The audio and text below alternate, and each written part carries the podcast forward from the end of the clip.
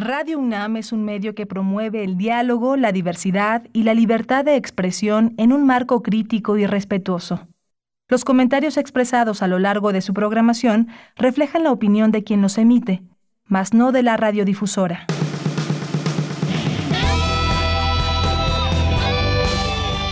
Prisma RU. Relatamos al mundo.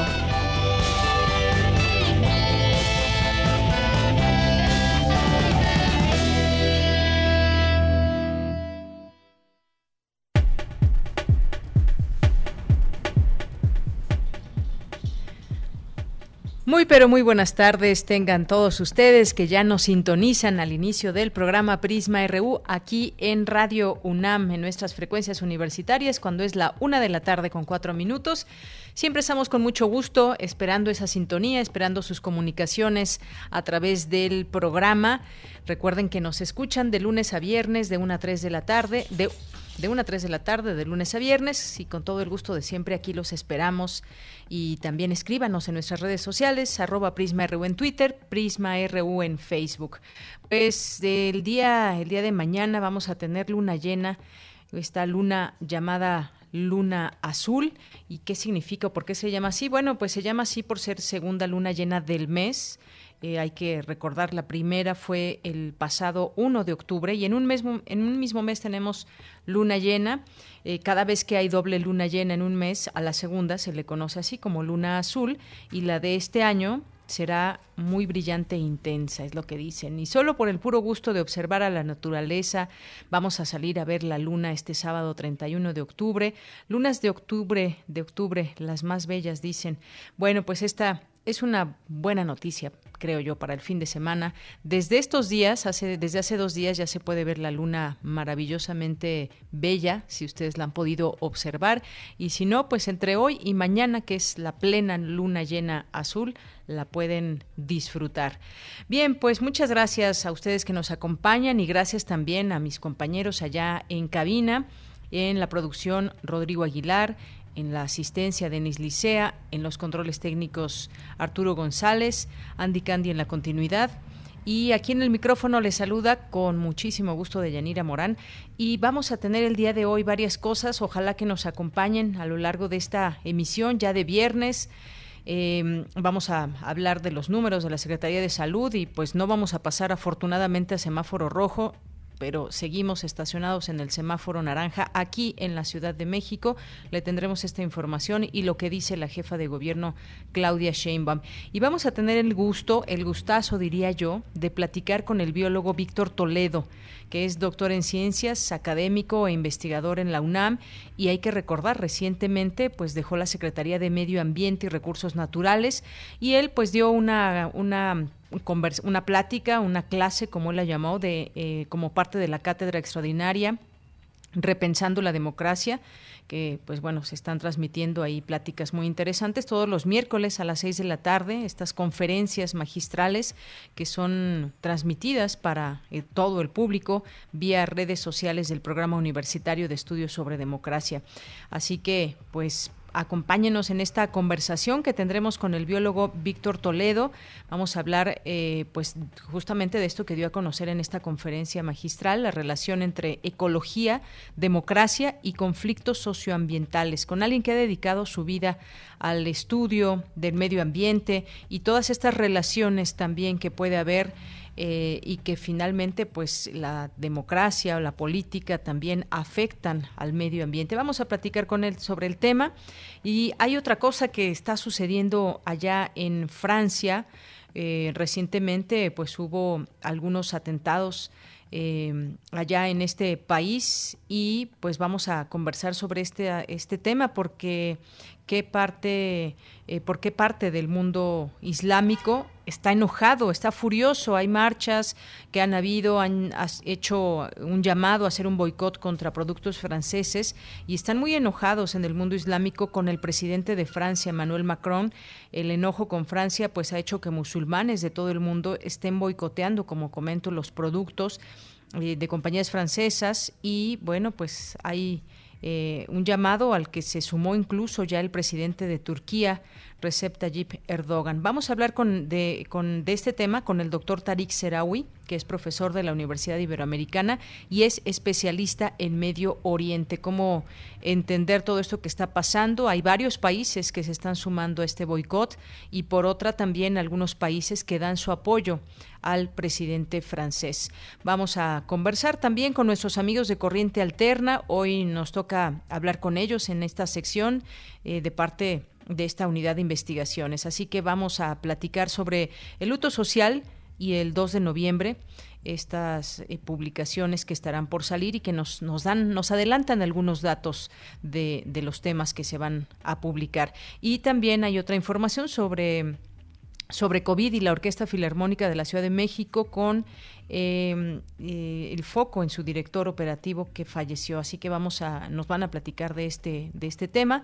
Hoy es viernes también de Refractario RU con Javier Contreras y Melomanía RU con Dulce Hueta. Así que quédese con nosotros. Tenemos información internacional también, información universitaria y desde aquí relatamos al mundo. Relatamos al mundo. Relatamos al mundo. Bien, en este viernes 30 de octubre del año 2020, en los temas universitarios señalan en mesa de análisis que las mujeres académicas e investigadoras han disminuido su productividad. Señalan expertos que hace falta aprender a usar mejor las herramientas digitales en México para evitar ciberataques, desinformación y adicción a los dispositivos. De acuerdo con diversas investigaciones, son las personas infectadas las que están transmitiendo el virus SARS-CoV-2 a los animales. Le tendremos toda esta información. Y en los temas nacionales, el presidente Andrés Manuel López Obrador anunció que propuso a Rosa Isela Rodríguez como la nueva titular de la Secretaría de Seguridad y Protección Ciudadana en lugar de Alfonso Durazo. Alfonso Durazo presentó oficialmente este viernes su renuncia al cargo de secretario de Seguridad, en la que admitió que falta mucho por hacer, de manera particular en el rezago histórico que representan los homicidios dolosos, esa herencia negra de sexenios de corrupción de políticos y funcionarios públicos. Ante la pandemia por coronavirus, la Ciudad de México se mantiene en semáforo epidemiológico naranja con alerta, informó la jefa de gobierno Claudia Sheinbaum. Casi 11.000 piezas de pruebas eh, médicas para COVID-19 y 2.000 más de lancetas para muestreo de sangre fueron decomisadas por personal de aduanas en Ciudad Juárez por tratar de ingresar a México sin pagar contribuciones fiscales por 1.861.000 pesos. El Producto Interno Bruto del país registró un incremento de 12% en el tercer trimestre respecto al segundo trimestre de este mismo año, muestran cifras desestacionalizadas del INEGI. En los temas internacionales, un fuerte terremoto de magnitud 6.6 causó al menos seis muertes y más de 200 heridos en Turquía, donde se derrumbaron varios edificios en la provincia occidental de Izmir. Ciudadanos de Texas ya han emitido más votos en este proceso electoral estadounidense que los sufragios totales del Estado en 2016, un aumento sin precedentes de votaciones anticipadas en un Estado que alguna vez fue, eh, fue el republicano más confiable del país, pero que hoy está en disputa. Prisma RU. Relatamos al mundo. Una de la tarde con 12 minutos, la Secretaría de Salud reportó 90.773 muertos por coronavirus y 912.811 casos confirmados. El subsecretario Hugo López Gatel pidió extremar precauciones con motivo de la celebración de Día de Muertos. Vamos a escuchar al subsecretario. Si se tiene que salir o se planea salir para honrar la memoria de nuestros seres queridos, sabemos que eso tiene un significado muy especial, en particular en estos momentos de emergencia sanitaria, entonces hacerlo con extremada precaución, ir en turnos, ir en grupos pequeños y mantener las medidas generales de cuidado. Una de ellas es el cubrebocas y por eso este día lo voy a tener durante toda la conferencia. Recordar que el cubrebocas es un instrumento útil para evitar propagar los virus a partir de las secreciones respiratorias. Bien, pues ahí las palabras del doctor Gatel. Hay que extremar precauciones en este día donde mucha gente pues eh, sale, acude a los panteones, por ejemplo, y bueno, pues hay muchas eh, muchas ofrendas. Normalmente, originalmente se llevan a cabo pues distintas eh, celebraciones y en este en este caso, en este año, pues se pide pues mucho cuidado con las personas, sobre todo en lugares donde se concentra mucha gente, pero qué mejor también, eh, qué mejor manera de honrar a nuestros muertos con los altares que pueden estar desde casa, hechos en casa y pues quedarnos también en casa. Así que pues ahí están algunas de las recomendaciones. Por su parte, la jefa de gobierno, Claudia Sheinbaum, confirmó hace unos minutos que la Ciudad de México se mantiene en color naranja en el semáforo epidemiológico, pero con alerta para la próxima semana. Vamos a escucharla. En caso de seguirse incrementando el número de hospitalizaciones durante la próxima semana, estaríamos anunciando para el próximo viernes ya medidas de restricción de horario. ¿Por qué no lo hacemos ahora? No lo hacemos ahora porque queremos, estamos con la idea de que así como en tiempo anterior funcionó mucho el trabajo territorial que estuvimos haciendo, creemos que puede eh, dar sus frutos a partir de las próximas semanas. Si no es así, quiere decir que son distintas actividades las que están provocando este número de contagios. Entonces, tenemos todavía esta semana para poder hacer estos ajustes, fortalecer nuestras visitas de inspección, de vigilancia y si es necesario, ya el viernes de la próxima semana estaríamos tomando ya medidas de restricción. Por lo pronto permanecemos en semáforo naranja con alerta, fortalecemos las medidas de inspección y vigilancia, particularmente en bares, en los horarios de restaurantes y bares, y un llamado muy importante a la población para que no realice actividades sociales de más de 10 personas y por supuesto insistir en el uso de cubrebocas, la sana distancia. El cubrebocas es fundamental, la sana distancia y el lavado de manos. Entonces hacemos un llamado a todos y a todas a esta responsabilidad ciudadana. Sabemos que ya es, ya todo el mundo tiene ganas de regresar a las actividades sociales, pero aún no es tiempo. Es un llamado a toda la población a seguir siendo responsables a protegernos y proteger a los demás. Bien, pues ahí las palabras de la jefa de gobierno Claudia Sheinbaum. Sí, mucha gente ya quisiera o quisiéramos regresar a las actividades normales, pero aún esto no es posible. Ahí están las cifras, ahí están los números de las personas que han fallecido, las que están contagiadas, las que se están disputando entre la vida y la muerte todos los días. Así que pues no, no hay otra manera más que estar en esta conciencia colectiva de cuidarnos nosotros para cuidar también a los demás. Continuamos. Campus RU. Y en nuestro campus universitario de hoy, entramos hoy con Cristina Godínez, que nos tiene la siguiente información. Advierten académicos que las personas son las que están transmitiendo el virus SARS-CoV-2 a los animales. Adelante, Cristina. Buenas tardes, Deyanira. Un saludo para ti, para el auditorio de Prisma RU. El doctor Jorge Francisco Monroy López, de la Facultad de Medicina Veterinaria y Zootecnia de la UNAM, habló sobre la COVID-19 y animales de compañía. El médico dijo que a la fecha no conocemos el origen exacto del actual brote de la pandemia. Lo que se sabe es que se originó en un animal, probablemente el murciélago. Y tampoco existe evidencia de que los animales tengan un papel importante en la propagación del SARS-CoV-2 y el riesgo de que lo transmitan a las personas es bajo. Escuchemos. Todavía se deben realizar más estudios para comprender si diferentes animales pueden resultar afectados por el COVID-19 y de qué manera y seguimos aprendiendo acerca de este virus, pero todo parece indicar que en algunas situaciones más bien las personas son las que pueden transmitirlo a los animales. ¿Cuál es el riesgo de que los animales propaguen el virus que causa COVID-19 a las personas? Bueno, realmente se considera muy bajo. El virus se propaga principalmente de persona a persona a través de gotitas respiratorias cuando algo, alguien tose, estornuda o habla. Según un estudio reciente, tanto las personas infectadas pero que no tienen síntomas posiblemente también contribuyen a propagar el COVID.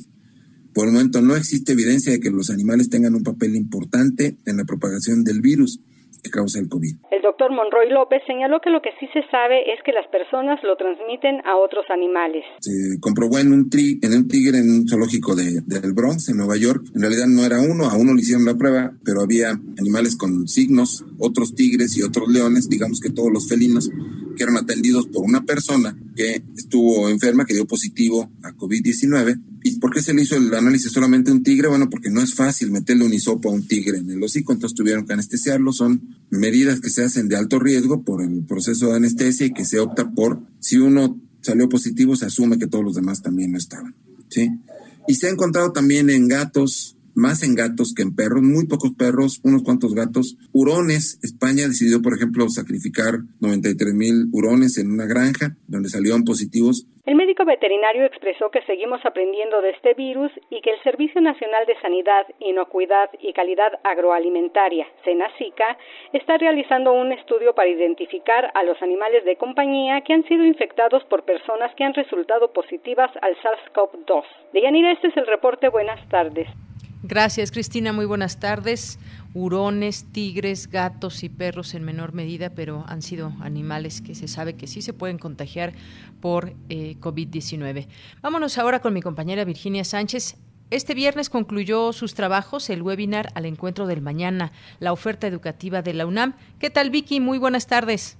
Hola, ¿qué tal, de ella? Muy buenas tardes a ti y al auditorio de Prisma RU. Pues concluyen el transcurso de este día, de este viernes, finaliza ya todavía se pueden escuchar algunas de estas ofertas que están presentando directoras y directores y bueno, este evento organizado por la Dirección General de Orientación y Atención Educativa donde pues se han presentado información sobre las 129 carreras que ofrece nuestra casa de estudios. Y pues para terminar de compartir alguno de estos programas a continuación escucharemos sobre la Escuela Nacional de Lenguas Lingüística y Traducción, la ENALT, donde se imparten dos licenciaturas, la de lingüística aplicada, que ahonda en el estudio de formas más cercanas a los problemas que se derivan del uso de la lengua, cómo resolverlos, y las lenguas de trabajo de esta licenciatura son el inglés, francés y el alemán. Y también está la licenciatura en traducción, cuyas áreas de profundización se enfocan en la traducción literaria, en la técnico-científica, jurídica, en la traducción para las relaciones internacionales y traducción audiovisual. Ahora escuchemos qué más ofrece la ENALT en voz de su directora María del Carmen Contijoch, Escotria. Escuché.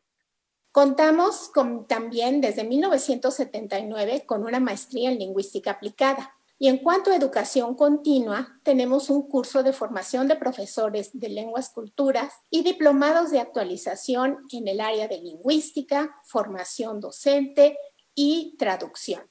También formamos asesores para mediateca. Participamos en una especialización del español en la enseñanza del español como lengua extranjera con el Centro de Enseñanza para Extranjeros. Este es un programa de posgrado.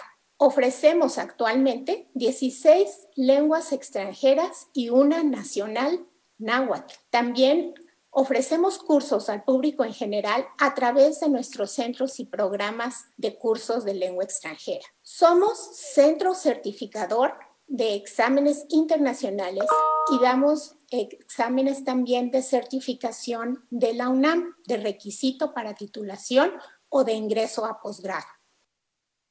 Y bueno, eh, mencioné mal su segundo apellido de la directora, es Escontria, que lo corrijo. Bueno, ahora vamos a escuchar sobre la coordinación de Universidad Abierta, Innovación Educativa y Educación a Distancia, que ofrece una modalidad abierta, es decir, semipresencial. Esta cuenta con 28 programas de licenciatura y también está la modalidad a distancia, que es 100% en línea, y aquí se ofrecen 22 programas de licenciaturas y bachillerato.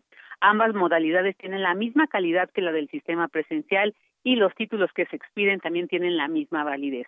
Ahora escuchemos al director de esta entidad, Melchor Sánchez Mendiola, quien detalla cómo es el proceso de ingreso para esta coordinación. Escuchemos registrarse en línea, los aspirantes presentan un examen de ingreso, un examen de selección. Una vez que son aceptados tras el examen, tienen que tomar un propedéutico porque pues forma parte de nuestra realidad nacional y global que la mayor parte de los estudiantes en el tránsito educativo no han vivido la educación a distancia, eh, menos ahora en la pandemia, obviamente la situación cambió radicalmente, pero sigue siendo necesario un propedéutico para prepararlos, para poder poder sacarle más jugo a la modalidad. Una vez que tengan una evaluación satisfactoria en este propedéutico, se inscriben y tienen que obviamente remitir una serie de documentaciones para poder ingresar a la universidad y, y entran al primer semestre, se pueden reinscribir después al segundo semestre y ahí están algunos de los trámites, idiomas, servicio social, modalidades de titulación en términos de las modalidades de egreso. Entonces hay una serie de oportunidades también al al final de la carrera que les abren opciones muy interesantes.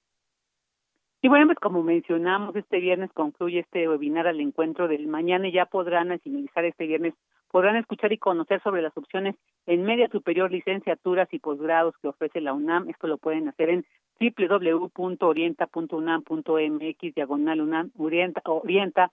Ahí encontrarán información sobre los requisitos de ingreso, duración, modalidades de titulación, mapa curricular, áreas de estudio, campo laboral, perfil de egreso, todo lo que pues los interesados en ingresar a nuestra máxima casa de estudios pues deben conocer. De ella, este es el informe. Muchas gracias, Vicky. Un abrazo, buen fin de semana. Igualmente, buen fin de semana. Hasta luego. Es importante, síguenos en nuestras redes sociales, en Facebook como Prisma RU y en Twitter como arroba PrismaRU. Queremos escuchar tu voz. Nuestro teléfono en cabina es 55 36 43 39. Bien, continuamos. Muchas gracias por seguir aquí con nosotros. Vamos a comenzar esta primera charla que tenemos para ustedes en este día y ya está en la línea telefónica el, el doctor Tarik Serawi, que es profesor de la Universidad Iberoamericana y especialista en Medio Oriente. ¿Qué tal, doctor? Mucho gusto en saludarte. Hola, ¿qué tal? Pues ahí como que no te Ah, bueno, bueno, ¿ya me escucharon bien? Ahí te escucho mejor. Ah, gracias. Muy bien. ¿Qué tal? ¿Cómo están? Saludo muy, muy bien, muchas gracias. Pues aquí con estas informaciones que pues hace unos eh, días, desde hace unos días nos están sorprendiendo desde que pues murió un profesor, el, profesor Samuel Paty allá en, en, Francia, que fue pues un profesor, fue decapitado por mostrar en clase dibujos del profeta Mahoma. Más que murió, fue asesinado. Exacto, fue asesinado eh, y pues bueno, hubo una reacción ya del gobierno francés y también ha habido otros atentados. Es decir, hay una situación, ¿cuál es el análisis que haces tú, doctor, en torno a esta situación entre Francia y el mundo islámico? Parece que son reacciones rápidas, eh, prontas, a las que los que consideran agravios a la religión y a su profeta Mahoma.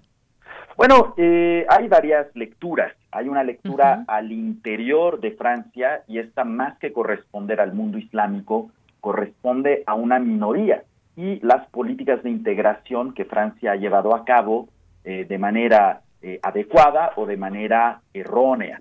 Y en este sentido, esta es una primera lectura, o sea, el cómo una sociedad que se llama a sí misma secular, pues ha ha buscado eh, restringir, digamos, los espacios para eh, ciertas minorías dentro del país.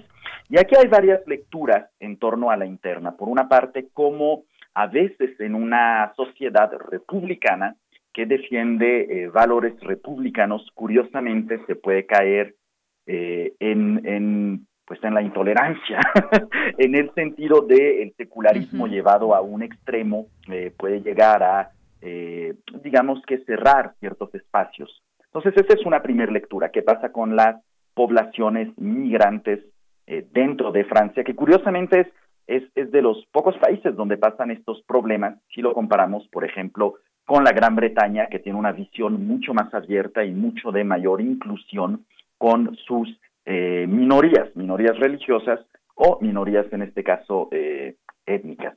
Esto por una, por una parte. Y por la otra está la relación que hay, no con todo el mundo islámico, sino en particular con Turquía, eh, donde ya ha habido varios choques, por ejemplo, en el caso de Libia y la participación de Turquía y la participación de Francia dentro de la guerra civil, o el apoyo que ha brindado Francia a eh, los kurdos en la guerra civil siria, y esto ha llevado a una tensión que se ha ido acrecentando entre estos dos países y el tema de eh, las caricaturas pues no es más que una excusa más que se usa dentro de esta gran tensión. Entonces aquí creo que no hay que perder de vista estos elementos y el cómo efectivamente pueden llegar a ser eh, no, no diría yo exagerados, pero sí malentendidos o sacados fuera de eh, contexto.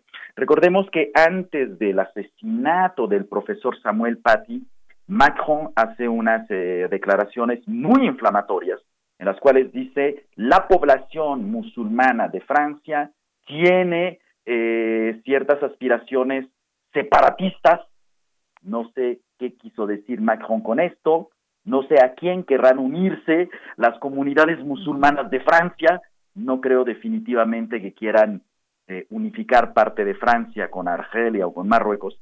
Y eh, lo que dice él es, pues el Islam está en crisis y hay que hacer algo al respecto.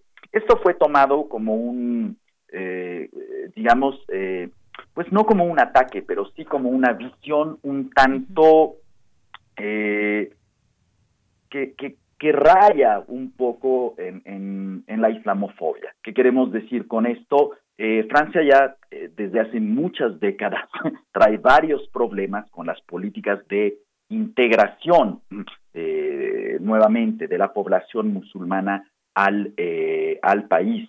Y sí, en efecto, hay también elementos extremistas dentro, sobre todo de los suburbios, sobre todo de eh, las poblaciones eh, de las, eh, los barrios más pobres y de los barrios más marginados dentro de Francia, de, lo, de la llamada banlieue de los, de los guetos.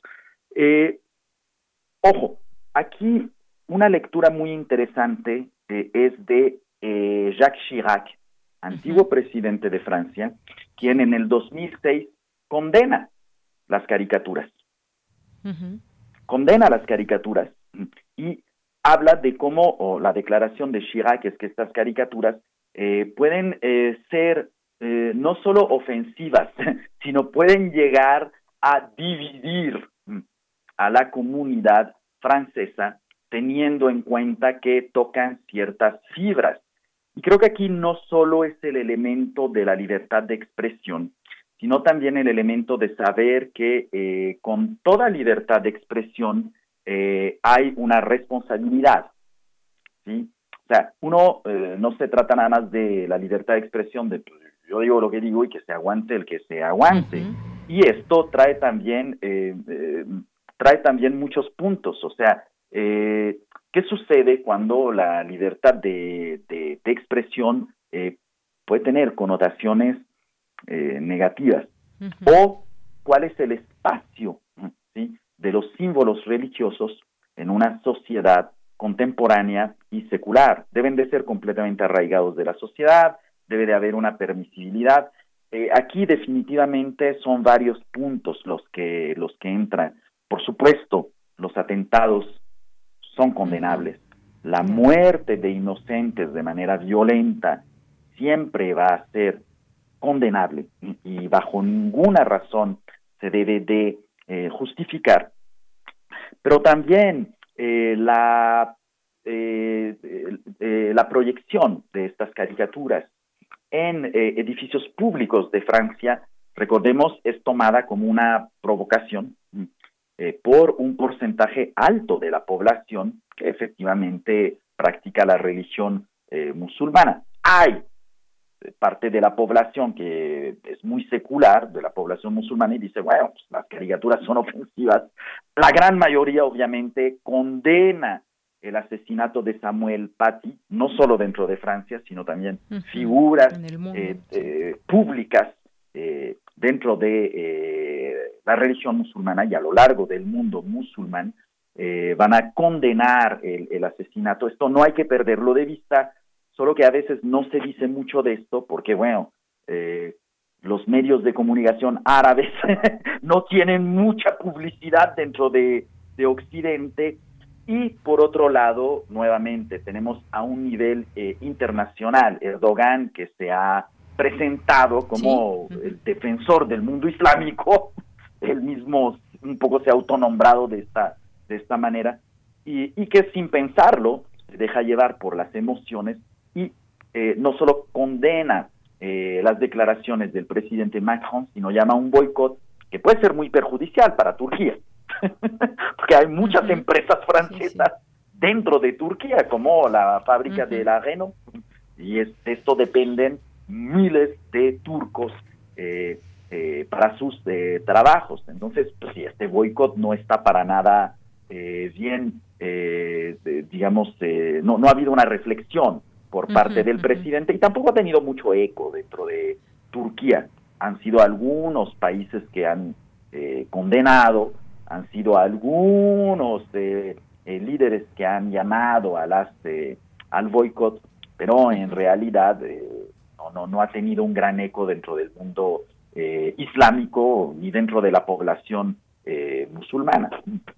Claro, pues sí, eso también es importante comentarlo. De pronto también, pues estos, estos eh, jóvenes que en su mayoría tienen estas reacciones y son pues eh, parte de grupos que están en otros eh, países eh, ajenos a los suyos y que han hecho pues una vida en otros países como en este caso Francia y la población tan enorme que tiene de musulmanes de pronto se vuelven héroes los musulmanes estos jóvenes para un sector de, de esta parte digamos extrema de la religión y no solamente pues sucedió eso con Samuel Paty sino también con otras personas. Ayer dábamos cuenta de ello y ahora pues también es la, la, imagen del mandatario francés la que está siendo, por ejemplo, quemada en distintas protestas en, en algunos países del mundo islámico. Hay varios países que han participado, no sé si sean grandes porcentajes o no, pero sí hay varios países que se han unido, Irán, Bangladesh, Arabia Saudita, eh, que han hecho este boicot, pero eh, también han salido a las calles, digamos, en reclamo y con la fotografía de, eh, del presidente Manuel Macron. Bueno, eh, hay, que, hay que ir por partes. La gran mayoría de musulmanes en Francia son franceses. Esto hay que ponerlo de, de, entrada. Son nacidos en Francia, son educados en Francia y son habitantes franceses. En el caso, y ciudadanos franceses, recordemos que la République française, el origen étnico ni la religión importa para ser considerado un ciudadano francés. Entonces, esto eh, para dejarlo eh, eh, en primer punto. en segundo punto, pues sí, efectivamente, en el caso del asesino del profesor Samuel Paty, es un refugiado de origen checheno. ahora bien, hay un punto importante. Yo, en realidad no, no, no podría decir qué porcentaje de la población musulmana considera un asesino un héroe. No sé si hay estadísticas al respecto. para para empezar, es, imposible realmente eh, dar una, una eh, pues una, una, afirmación basada en, en, un porcentaje. Eh, Sí, hay un problema con respecto a la radicalización de jóvenes, donde aquí nos hace una pregunta. Estamos hablando de la islamización de la violencia o eh, la violencia eh, dentro de el, Islam, la violencia que se apodera del Islam. No sé si me explico con esto. ¿Qué quiero decir? Eh, vale la pena analizar en qué sectores se da esta radicalización y vamos a darnos cuenta que es en los sectores de los jóvenes migrantes o hijos de migrantes pobres, marginados, que viven por lo regular a las afueras de las ciudades. Yo siempre hago la analogía. Eh, cuando vemos el tipo de jóvenes que se radicalizan en Francia, es muy parecido, el perfil al menos, al tipo de jóvenes que aquí en México, en nuestro país, entran al crimen organizado. O sea, ven los discursos extremistas como una, y los grupos extremistas, como una salida a, varios de los problemas a los que se enfrentan eh, dentro de una sociedad que los ha eh, que los ha eh, marginalizado bastante. Entonces, este es un punto muy importante, no solo ver la parte del discurso religioso, sino la parte también del contexto socioeconómico de estos grupos. Y en segundo lugar, como mencionaba, vamos a tener eh, el eco que va a haber dentro de los eh, países musulmanes, donde, a ver, hay protestas y la gente sale a la, a la calle. No es la mayoría de la, de la población.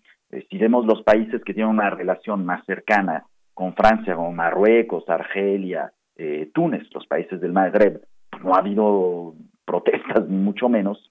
Y nuevamente, ¿no? este tipo de discursos que llegan a usar los, los líderes, eh, eh, no hay que sacarlos de contexto. O sea, eh, cuando Erdogan habla de Macron, en realidad lo que hay ahí en juego han sido los intereses de Turquía frente a los intereses de Francia dentro de la región. O sea, no es un caso aparte, va muy de la mano con la distinta tensión y los distintos choques eh, dentro de varios conflictos geopolíticos que se han dado entre ambos eh, países, un choque de intereses, por así eh, llamarlos. como mencionaba con anterioridad, Francia y Turquía en bandos distintos dentro de la guerra civil libia, Francia y Turquía dentro de bandos distintos, dentro de la guerra civil siria, y ambos países queriendo también aumentar su influencia.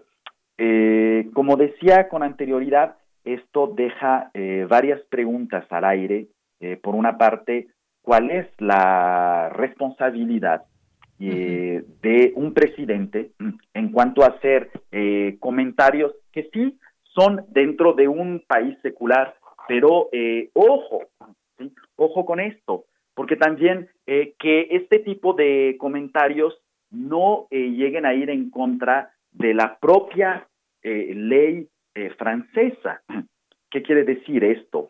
Eh, sí, los, los símbolos islámicos dentro de Francia han sido muy, muy perseguidos. Recordemos el uso del velo, recordemos el uso del niqab o la mal llamada burka, donde se hace una ley para prohibirla. En realidad se sabe que las mujeres que usan la burka en Francia, musulmanas, no pasan de 2.000 dentro de una población de 6, 7 millones de musulmanes.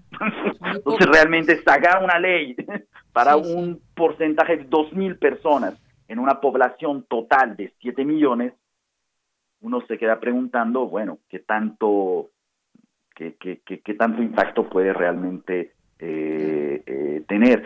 Eh, y no olvidemos también que esta, esta misma postura de mostrarse eh, anti valores eh, religiosos ha sido usada por muchos partidos dentro de Francia, sobre todo partidos de extrema derecha, para ganar votos.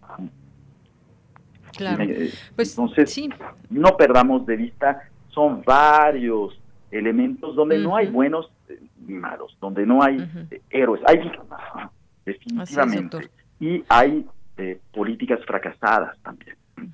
Efectivamente. Sí, y bueno, pues así este comentario porque ha habido en otros países jóvenes ya nacidos en tal o cual país europeo, por ejemplo, que han llevado a cabo acciones de, de, este tipo, aunque siempre tienen algún origen, no, no, no son completamente, bueno, aunque hayan nacido allá y sean ciudadanos de tal o cual país, tienen una, una raíz. Y, y decía, pues se vuelven héroes para un grupo muy reducido que intenta defender su bandera religiosa, que a final de cuentas pues son extremistas y, son catalogados como terroristas, ¿no?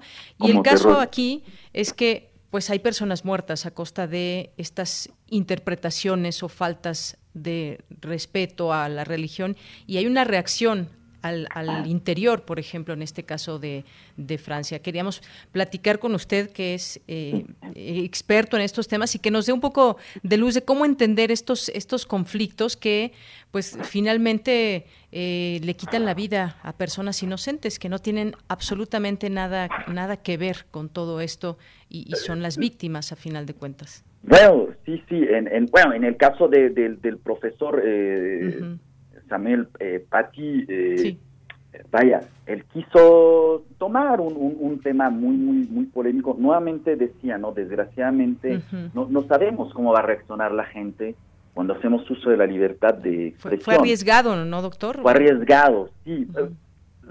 A sabiendas de lo que ha pasado con Charlie Hebdo, Exactamente, a sabiendas, sí, sí, de los eh, asesinatos que de los ataques que hay contra las instalaciones de Charlie Hebdo, de los ataques que hay contra varios de los autores eh, de las... Recordemos, las caricaturas son publicadas en un inicio en un periódico danés, no son francesas.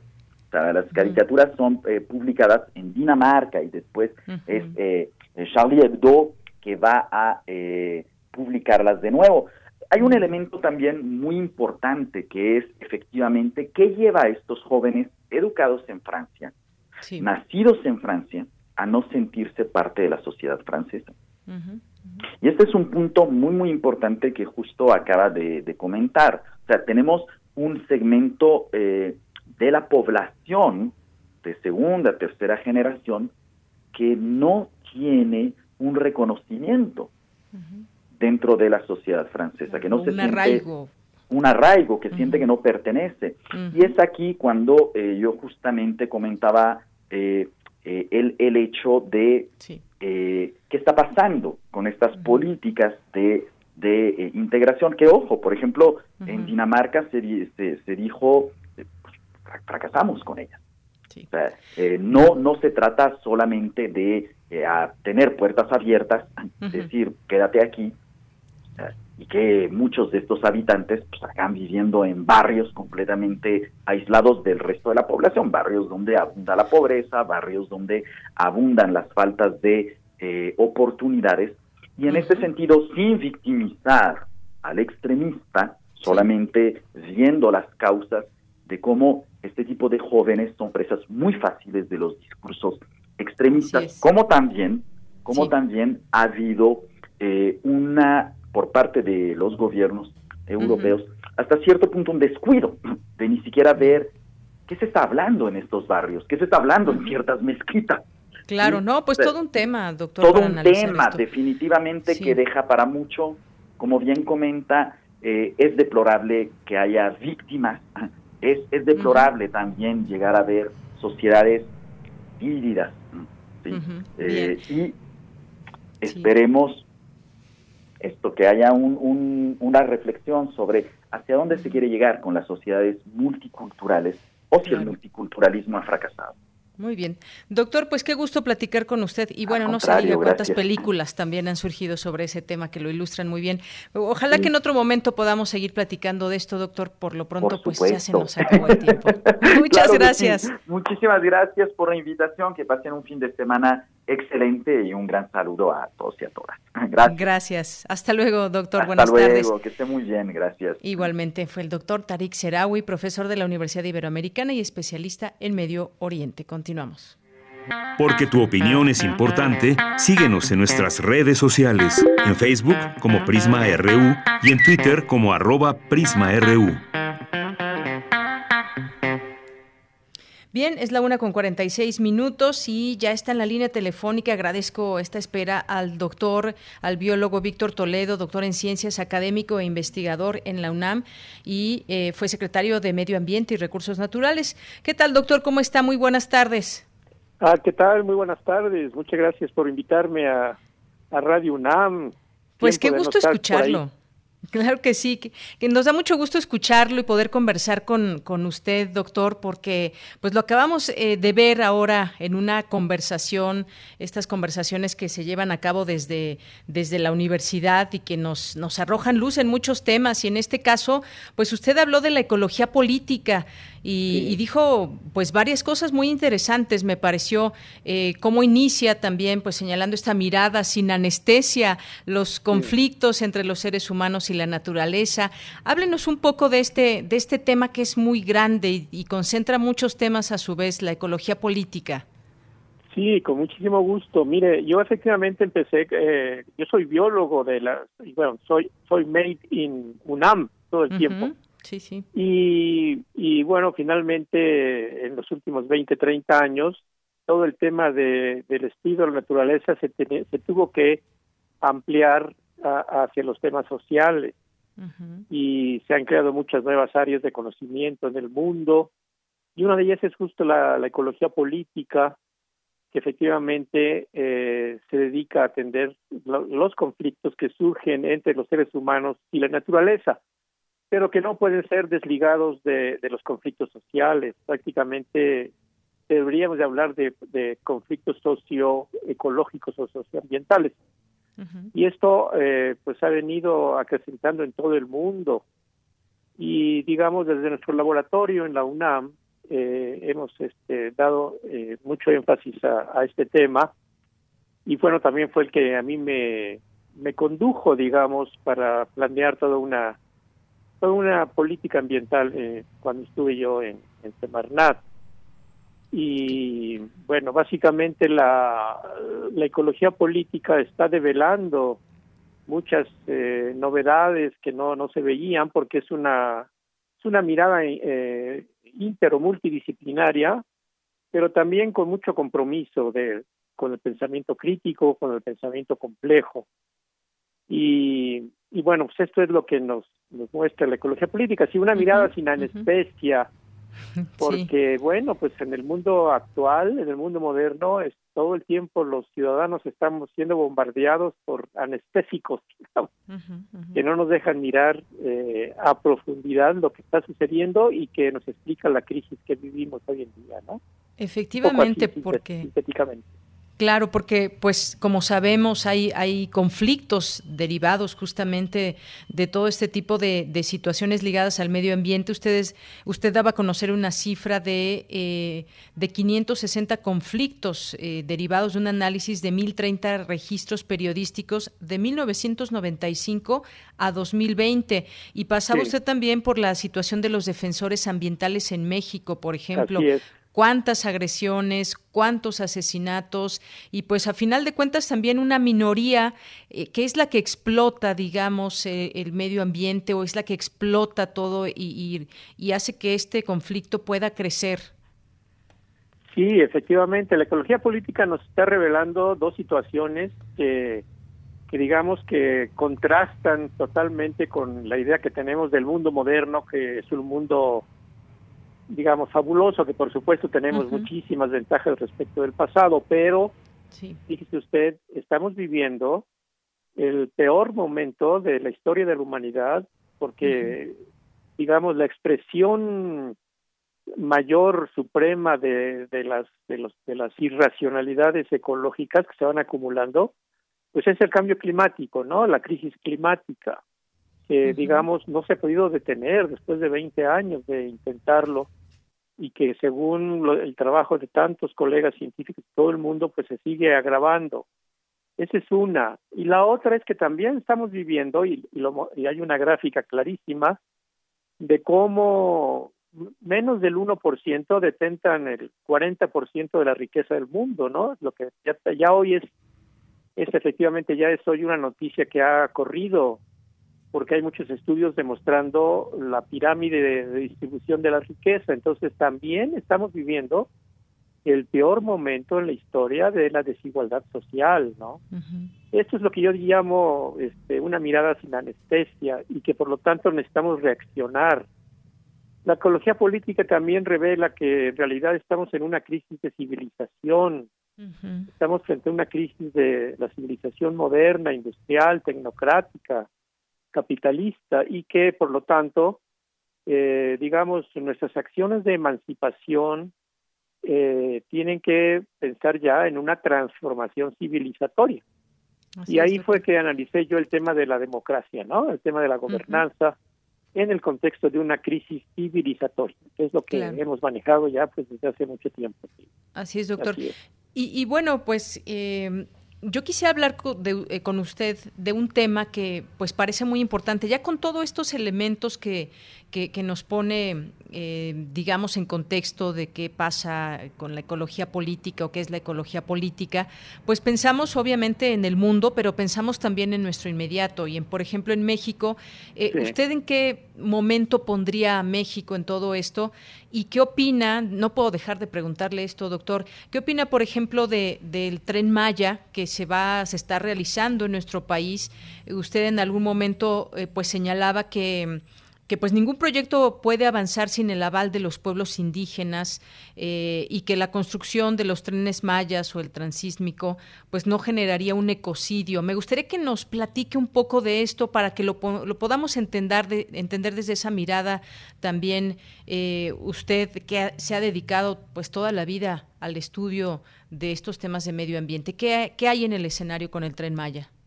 Sí, bueno, primero hay, que ubicar, ah, bueno, primero, este, América Latina, yo creo que es, es, la región más esperanzadora porque eh, es donde se están dando, digamos, este, procesos de abajo, pero también a nivel de gobierno de lo más avanzado, digamos, ¿no? Y eh, bueno, pasamos ya a una primera fase de gobiernos llamados progresistas en muchos países de América Latina, y ahora que México era, iba hasta atrás del, del ferrocarril, digamos, éramos el último vagón, de pronto se pone hasta el frente con el cambio que ocurrió en 2018 este, con un gobierno eh, que se autodomina de izquierda y antineoliberal. Eh, por lo que yo puedo ver, sin embargo, es que, eh, digamos, aún los gobiernos más avanzados, como puede ser el gobierno actual, no alcanzan todavía a visualizar la gravedad de los fenómenos eh, y a tomar acciones que, estén, digamos, a la altura de, de las problemáticas, ¿no? este, efectivamente, y se siguen reproduciendo muchas visiones, eh, como todo este tema de los megaproyectos, ¿no? De, grandes inversiones públicas y privadas, y, todavía eh, dentro de la ideología de, del crecimiento económico, del progreso, que esto ya, en términos, digamos, de la de la ciencia más avanzada, esto ya, ya no funciona. Necesitamos pensar, y por eso estamos en un cambio de civilización, necesitamos pensar en, en otros paradigmas totalmente novedosos, sobre todo en un país con una riqueza biocultural, con una tradición de una civilización mesoamericana de siete mil años, ¿no? En el caso del tren Maya, y lo he dicho desde el principio, tanto estando fuera como dentro del gobierno, y todo el mundo conoce mi, mi posición, es que no podemos, un país un, un, país que tiene 200 años de antigüedad no puede llegar a una región donde hay una cultura, la cultura maya, que tiene 3.000 años de presencia, donde el 80% de los habitantes del estado de Yucatán son mayas, donde muy bien ellos podrían organizarse y decir, nosotros vamos a crear un estado totalmente indígena, ¿no? 80%, como está ocurriendo en Bolivia, por ejemplo donde la mayoría indígena pues está marcando también ya la política del país. En fin, necesitamos ver con ojos nuevos y yo siempre he dicho que nuestras grandes reservas civilizatorias, espirituales, son los pueblos indígenas. Yo me he dedicado a estudiar la relación entre naturaleza y pueblos indígenas de México y de muchos países, y ahí están los valores más importantes, la comunalidad, el tequio, la mano vuelta, la ayuda mutua, que son valores que la modernidad ha perdido, etcétera, etcétera. Entonces, pues hay que irnos con mucho cuidado en el caso del tren Maya.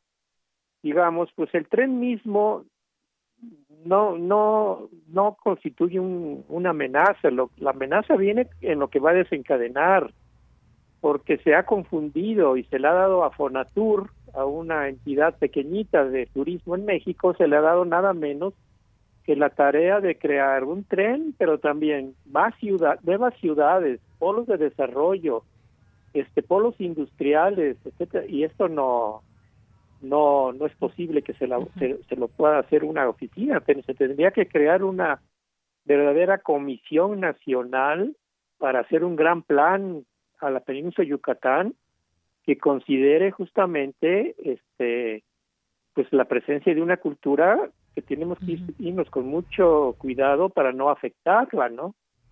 que además hay, y con eso terminaría, eh, eh, también ya, eh, y nosotros en Desembarnat hicimos todo el recuento de todas las resistencias que hay de parte de las comunidades mayas, porque están los productores de chicle, los apicultores, las comunidades forestales con un millón de hectáreas de selva, están las comunidades que conservan, como la la, la, reserva biocultural del PUC, y todo esto ha sido ignorado por el tren Maya.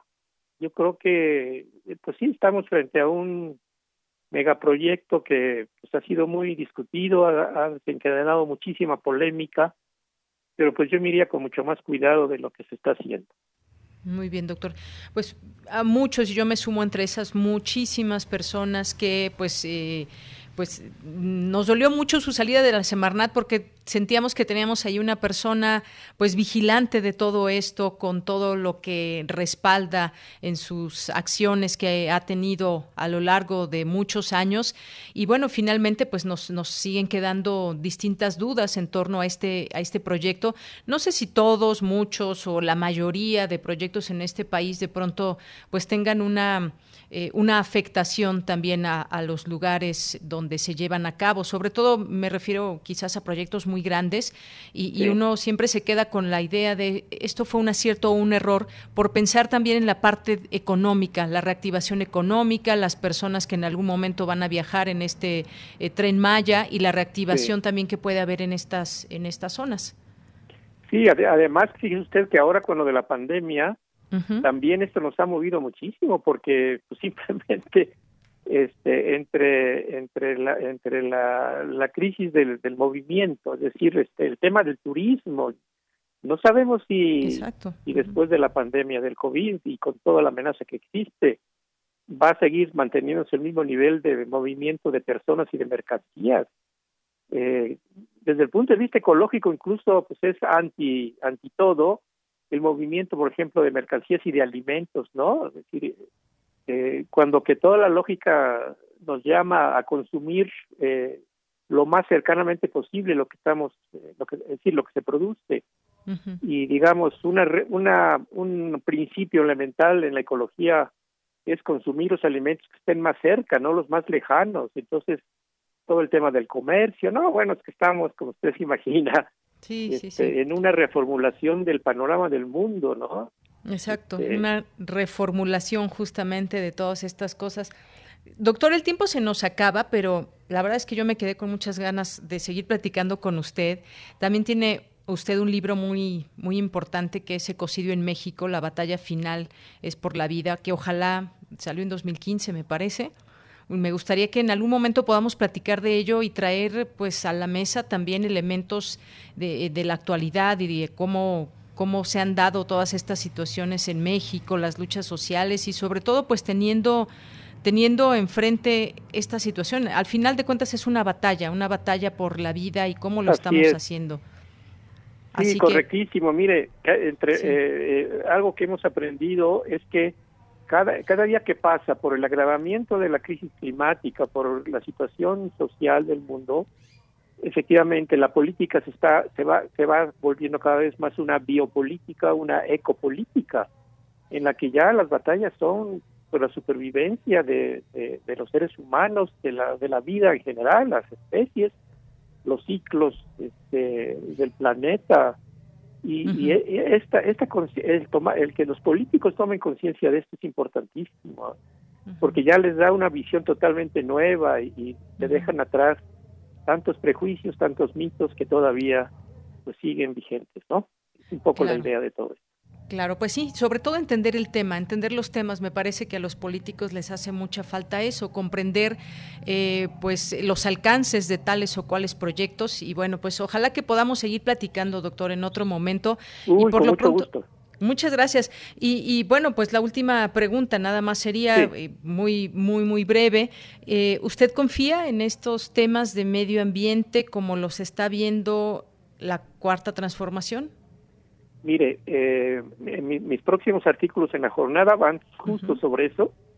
Muy bien, perfecto. Entonces nos va a dar oportunidad de leerlos, doctor, y poder platicar al aire también. Uy, con mucho gusto. Les doy un adelanto, le doy un adelanto ya que mis próximos artículos van sobre eso, porque ya he hecho una reflexión ahora, digamos, más serena, eh, ya estando fuera. Y digamos, yo creo que hay que adoptar una posición de de oposición crítica o más bien de apoyo crítico o de oposición serena, digamos, sin caer tampoco ya en, querer borrarlo todo y poner todo como en blanco y negro. Entonces, este, ya ya verán mis, mis, textos y bueno, también me ha, una ya en editorial ya me está comprometiendo a escribir un libro sobre todo lo que vivimos en estos meses, ¿no? Muy bien. Ahí vamos a estar. Y con mucho gusto, ustedes invítenme y por supuesto que estando en mi casa es Radio UNAM, pues por supuesto que aceptaré, con mucho gusto. ¿eh? Pues nos agrada mucho que escuchar, escucharlo, ya leeremos sus textos y ya podremos platicar en este espacio, porque seguramente hay muchas personas que, que les gusta escucharlo y sobre todo estos análisis que nos llevan eh, por lo pronto pues a entender estos, estas situaciones ligadas al medio ambiente. Doctor, muchas gracias, le mando un abrazo. Igualmente, Yadira, y, y que sigan con mucho éxito en Prisma RU. Gracias. Hasta luego. Muy buenas tardes, biólogo Víctor Toledo, doctor en ciencias, académico e investigador de la UNAM, en la UNAM y fue secretario de Medio Ambiente y Recursos Naturales y que lo estamos ya viendo ahora muy activo en estas conversaciones eh, a través de los videos y próximamente pues todas estas publicaciones que ya nos estará contando. Ya nos tenemos que ir al corte rapidísimo, regresamos a la segunda hora de Prisma RU. Relatamos al mundo. Relatamos al mundo.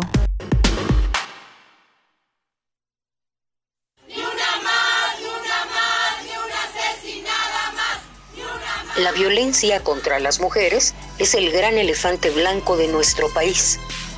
Por más que crece, para muchos es fácil de ignorar.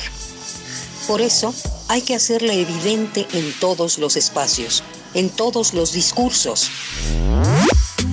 El Museo Universitario del Chopo te invita al lanzamiento del proyecto Malinche, Malinches 2020-21. Múltiples respuestas a ¿Qué significa ser mujer en México? De la máquina de teatro. Un proyecto de largo aliento que a lo largo de ocho meses alterará su forma y lugar para abordar las violencias contra las mujeres y los nuevos feminismos a través de la imagen de la Malinche.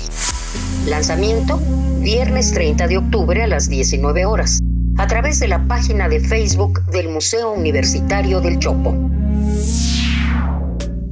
¿Qué significa ser mujer? ¿Qué se tiene que decir? ¿Cómo resistir a este escenario? La máquina de teatro, Museo Universitario del Chopo. Mi INE está hecho de la participación voluntaria de quienes vigilamos que las elecciones sean siempre limpias y creíbles. Hecho de la confianza y certeza que las y los ciudadanos le damos a las elecciones. Si quieres hacer algo grande por la democracia, participa como observadora u observador electoral. Presenta tu solicitud e infórmate en INE.mx. Con todas las medidas sanitarias, vigilaremos estas elecciones. El 6 de junio de 2021 participo en la observación electoral. Contamos todas, contamos todos. INE. Soy más, más alcohólico que drogadicto, pero ya al último empecé a probar lo que es la piedra y la cocaína. Fue cuando murió mi hija. Muchos padres que estaban ahí en la sala de espera sacaban a sus hijos este, cargando y, yo tuve que sacar a mi hija en un ataúd. Lamentablemente no pude hacer nada por ella. En el momento que murió mi, mi hija, realmente hasta los perros lloraban conmigo. El mundo de las drogas no es un lugar feliz. Busca la línea de la vida. 800-911-2000. La sociedad está cambiando. Cada vez son más las manos que se suman para derribar la desigualdad de género. No te pierdas la sexta temporada de Escuchar y Escucharnos, una producción de Radio UNAM y el Centro de Investigaciones y Estudios de Género, todos los miércoles a las 10 de la mañana por el 96.1 de FM. Sigamos construyendo igualdad. Radio UNAM, Experiencia Sonora. Y no me gusta que se diga que la niña, la pequeña o la adolescente se embarazó. No, la embarazaron. Alguien la embarazó. Lleva contigo los temas que están cambiando al mundo. Los niños están en una grave crisis de identidad. ¿Por qué? Porque se les sigue inculcando la violencia como mecanismo de socialización. Entonces, pienso yo es fundamental apuntar a la comunidad masculina y que asuman su responsabilidad en este contexto. Escuchar y escucharnos. Construyendo Igualdad. Un programa de Radio UNAM y el Centro de Investigaciones y Estudios de Género. Entra a www.radiopodcast.unam.mx y encuentra las cinco temporadas. Radio UNAM. Experiencia sonora. Prisma RU. Relatamos al mundo. you Dos de la tarde con siete minutos. Muchas gracias por continuar con nosotros en esta segunda hora de Prisma RU, aquí en el 96.1 de FM y en el 860 de amplitud modulada. Gracias por su preferencia y aquí estamos leyéndolos y recibiendo sus mensajes. Muchas gracias. Pues sí, nos dejó con muchas ganas de seguir escuchándolo al doctor Víctor Toledo. Ya lo tendremos por aquí en otros, en otros momentos, así que no, no, no se pierdan el programa todos los días y será seguramente muy enriquecedor platicar con él. Me quedé con estas últimas palabras que decían y todo es eh, no, no hay que ver todo en, o en blanco o en negro y es este tema del tren Maya, por ejemplo, pues habrá que seguirlo discutiendo. Qué bueno que ya tiene un poco más de tiempo el doctor después de pues todas esas actividades que implican estar al frente de una secretaría como la de Medio Ambiente en México, eh, muchas muchos eh, temas y preocupaciones y atender muchos, muchos temas. Pero bueno, qué bueno que ya vamos a tener esta oportunidad también de platicar con él en otros, en otros momentos. Gracias a Luis M. García por aquí en eh, Twitter a Mayra Elizondo que nos dice excelente intervención del doctor Toledo, gracias y que regrese a Prisma RU. Claro que sí, aquí está invitadísimo Mayra, muchas gracias. José Luis León, Jean-François también, muchas gracias. Armando Aguirre nos dice respecto al tren Maya, es una tristeza que el actual gobierno se empeñe en no tomar en cuenta la afectación a los pueblos originarios y a la ecología, solo para por dar prioridad a intereses de grupo. Al tiempo veremos los nefastos resultados. Apoyo al doctor Víctor Toledo. Gracias, Armando Aguirre, por tu comentario. Eh, Mayra también nos dice, voces que definitivamente es necesario escuchar, sí. Definitivamente los conocedores son los que tienen que hablar. Podemos tener opiniones con respecto a la información que nos vaya llegando o que nos involucremos o que nosotros queramos leer sobre tal o cual tema, pero los expertos, escuchar a los expertos nos abre otro panorama. Gracias, Mayra. Joel Cabrales también nos dice, Alfonso Romo es la sombra del gran capital de la, en la administración actual. El tren Maya es el nuevo Cancún en el sureste mexicano. Gracias, Joel Cabrales. Y nos manda aquí eh, el texto de un texto de el doctor Toledo en la jornada que justamente pues estaremos leyendo sus próximos textos para compartir información eh, con todos ustedes y al análisis. Eh, César Soto también muchas gracias, gracias a nuestros amigos del Colegio de Sonora, muchos saludos, a David Licona Padilla, Luis Manuel Plaza, también a nuestros amigos del PUICUNAM, eh, también que siempre nos tienen invitaciones. Ahora presentación del libro Patrimonio Biocultural y Despojo Territorial en el Río Mayo, aquí los participantes Adolfo Gili, eh, Antonia Fabre, Elisa Cruz, entre otros. Aquí, aquí tenemos ya la, la, información en nuestras redes sociales. Muchas gracias.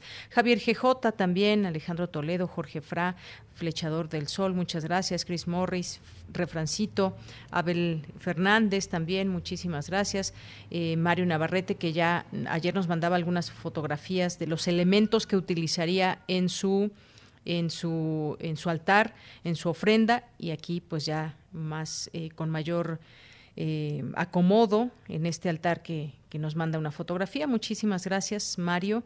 Eh, hablando de, este tema, ya nos han llegado algunas calaveritas. Si nos quieren enviar algunas otras, pues ya saben, a través de nuestro Facebook en Prisma RU o a través de mensaje directo en Prisma RU.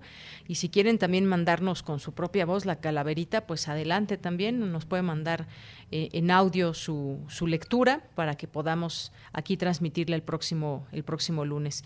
Eh, gracias a Mariel Suárez también. Gracias a Mario Navarrete también, que aquí nos envía otras, otras fotografías. Isabel Toledo también, José Luis Sánchez, que ya también, a ver, esto ya es una calaverita, así que no la voy a leer en este momento. La guardamos para el lunes, José Luis Sánchez. Muchísimas gracias. Eh, Mario Navarrete también aquí que nos manda fotos y también video de este altar que está quedando muy bonito con los vasos de agua, los elementos que hay, las flores de cempasúchil, las calaveritas, el agua, las veladoras y la fruta. Muchas gracias, gracias por compartir.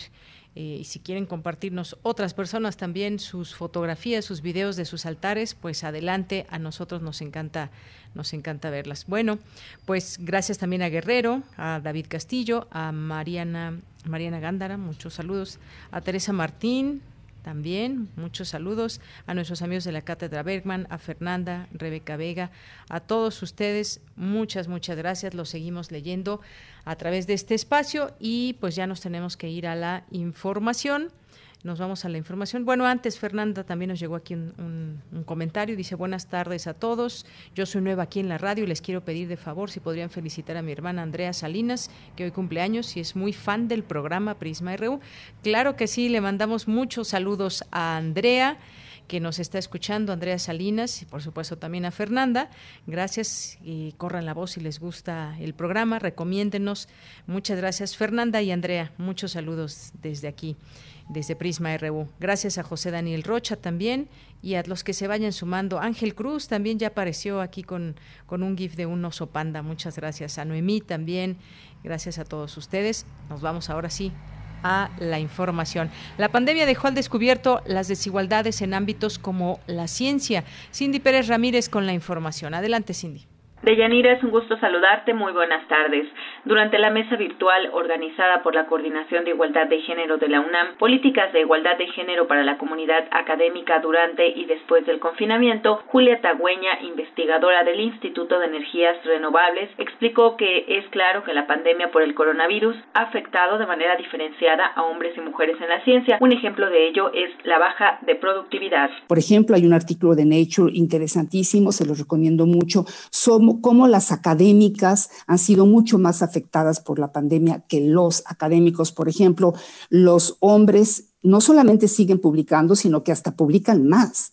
En cambio, las mujeres han bajado su productividad enormemente porque están haciendo muchísimas cosas más que antes de la pandemia. También las hacían antes de la pandemia, pero ahora tienen, por ejemplo, el tema de la educación de los niños. Es, es claro que si tienes a los niños siguiendo la escuela en línea y no hay nadie dándoles apoyo y seguimiento, pues es muy difícil que esas clases progresen. Por su parte, la doctora Marta Pérez del Grupo Mujer y Ciencia de la UNAM se refirió al trabajo que hacen en este grupo para tener políticas científicas con perspectiva de género a fin de fortalecer a la comunidad científica nacional, además de impulsar la paridad en las diferentes instancias de la estructura científica diseñar y generar cursos de perspectiva de género para las y los integrantes de los comités de evaluación para la contratación y promoción y la investigación. Nos preocupan los comités de evaluación ante esta situación de la pandemia y el impacto que implica la docencia y la gran responsabilidad para la universidad de llevar a cabo esta tarea,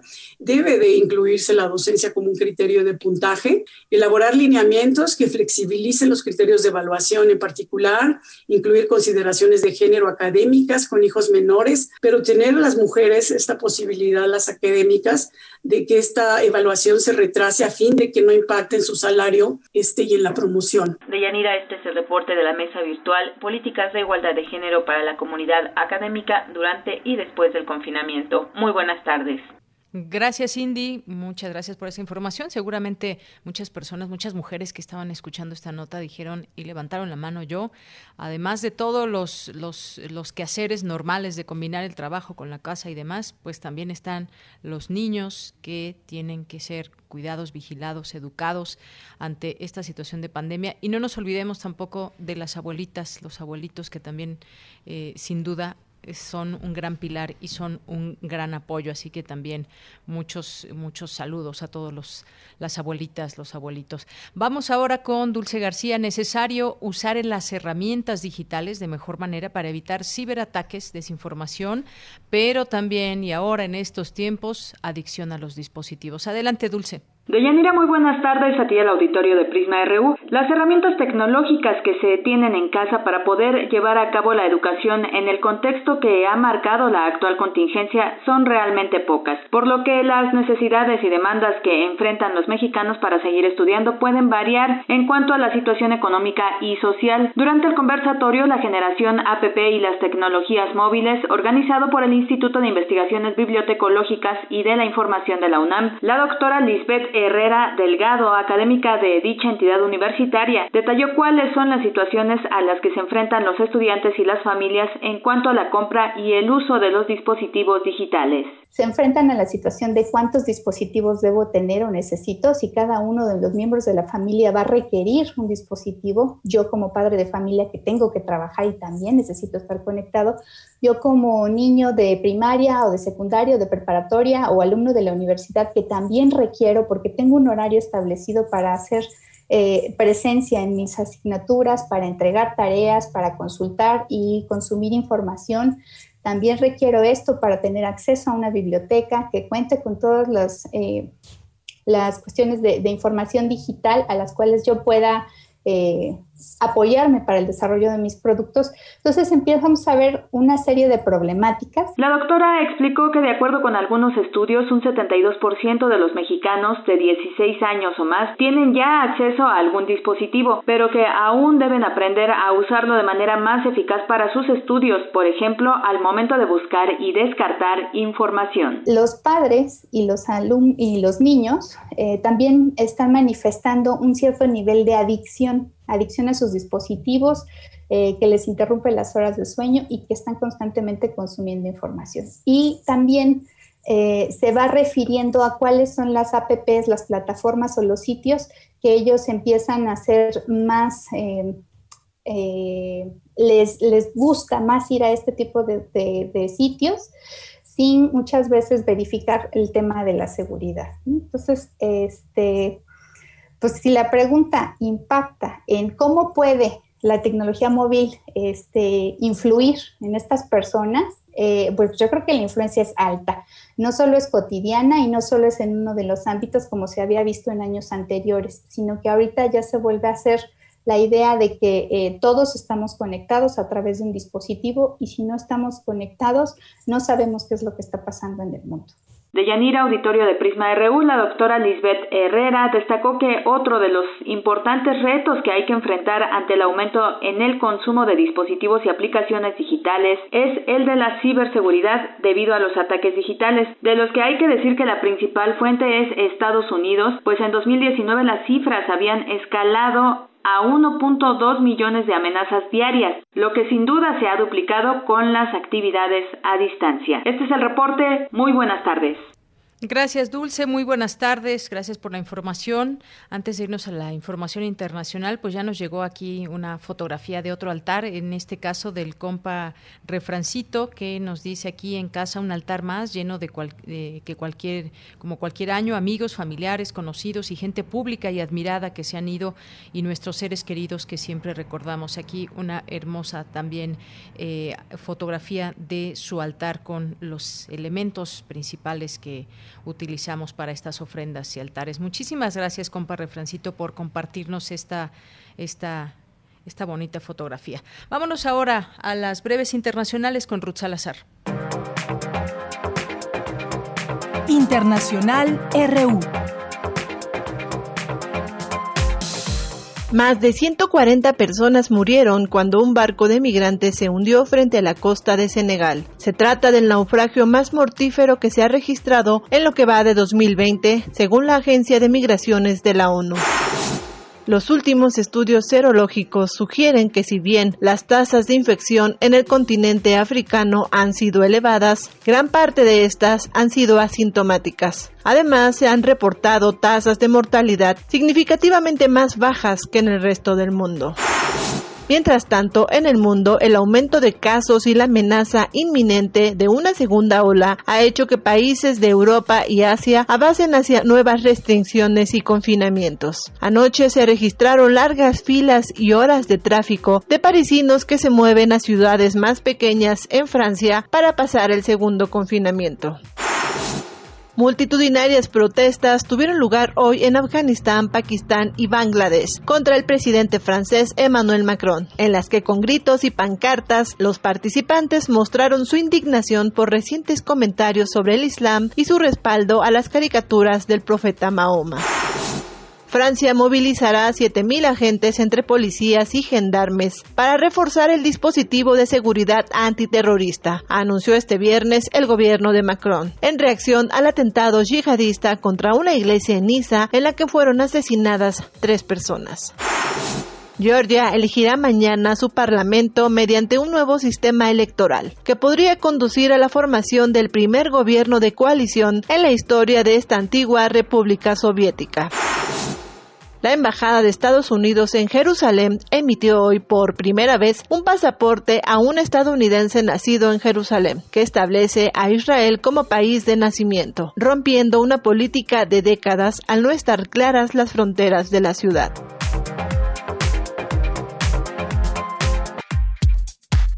Prisma RU. Relatamos al mundo.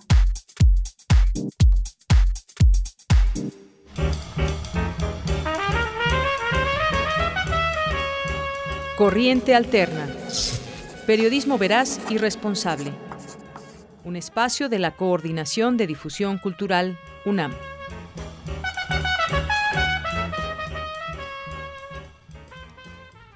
Bien, pues ya estamos aquí en Corriente Alterna este espacio que tenemos con, con, quienes forman parte de este proyecto, de esta unidad de investigaciones. Y en esta ocasión, pues en principio, pues doy, doy la bienvenida a Dulce Soto, que es eh, reportera y también pues parte de este, de este equipo. ¿Qué tal, Dulce? ¿Cómo estás? Muy buenas tardes.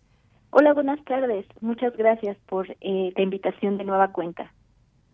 Bien, pues ahora, Dulce, me gustaría que nos platiques en esta ocasión sobre este trabajo que se publicará en próximos, en próximos días, que nos platiques y que está ligado, pues, justamente a este tema de, al tema de la muerte, ahora que estamos, pues, eh, ya en, en, víspera del Día de Muertos en México.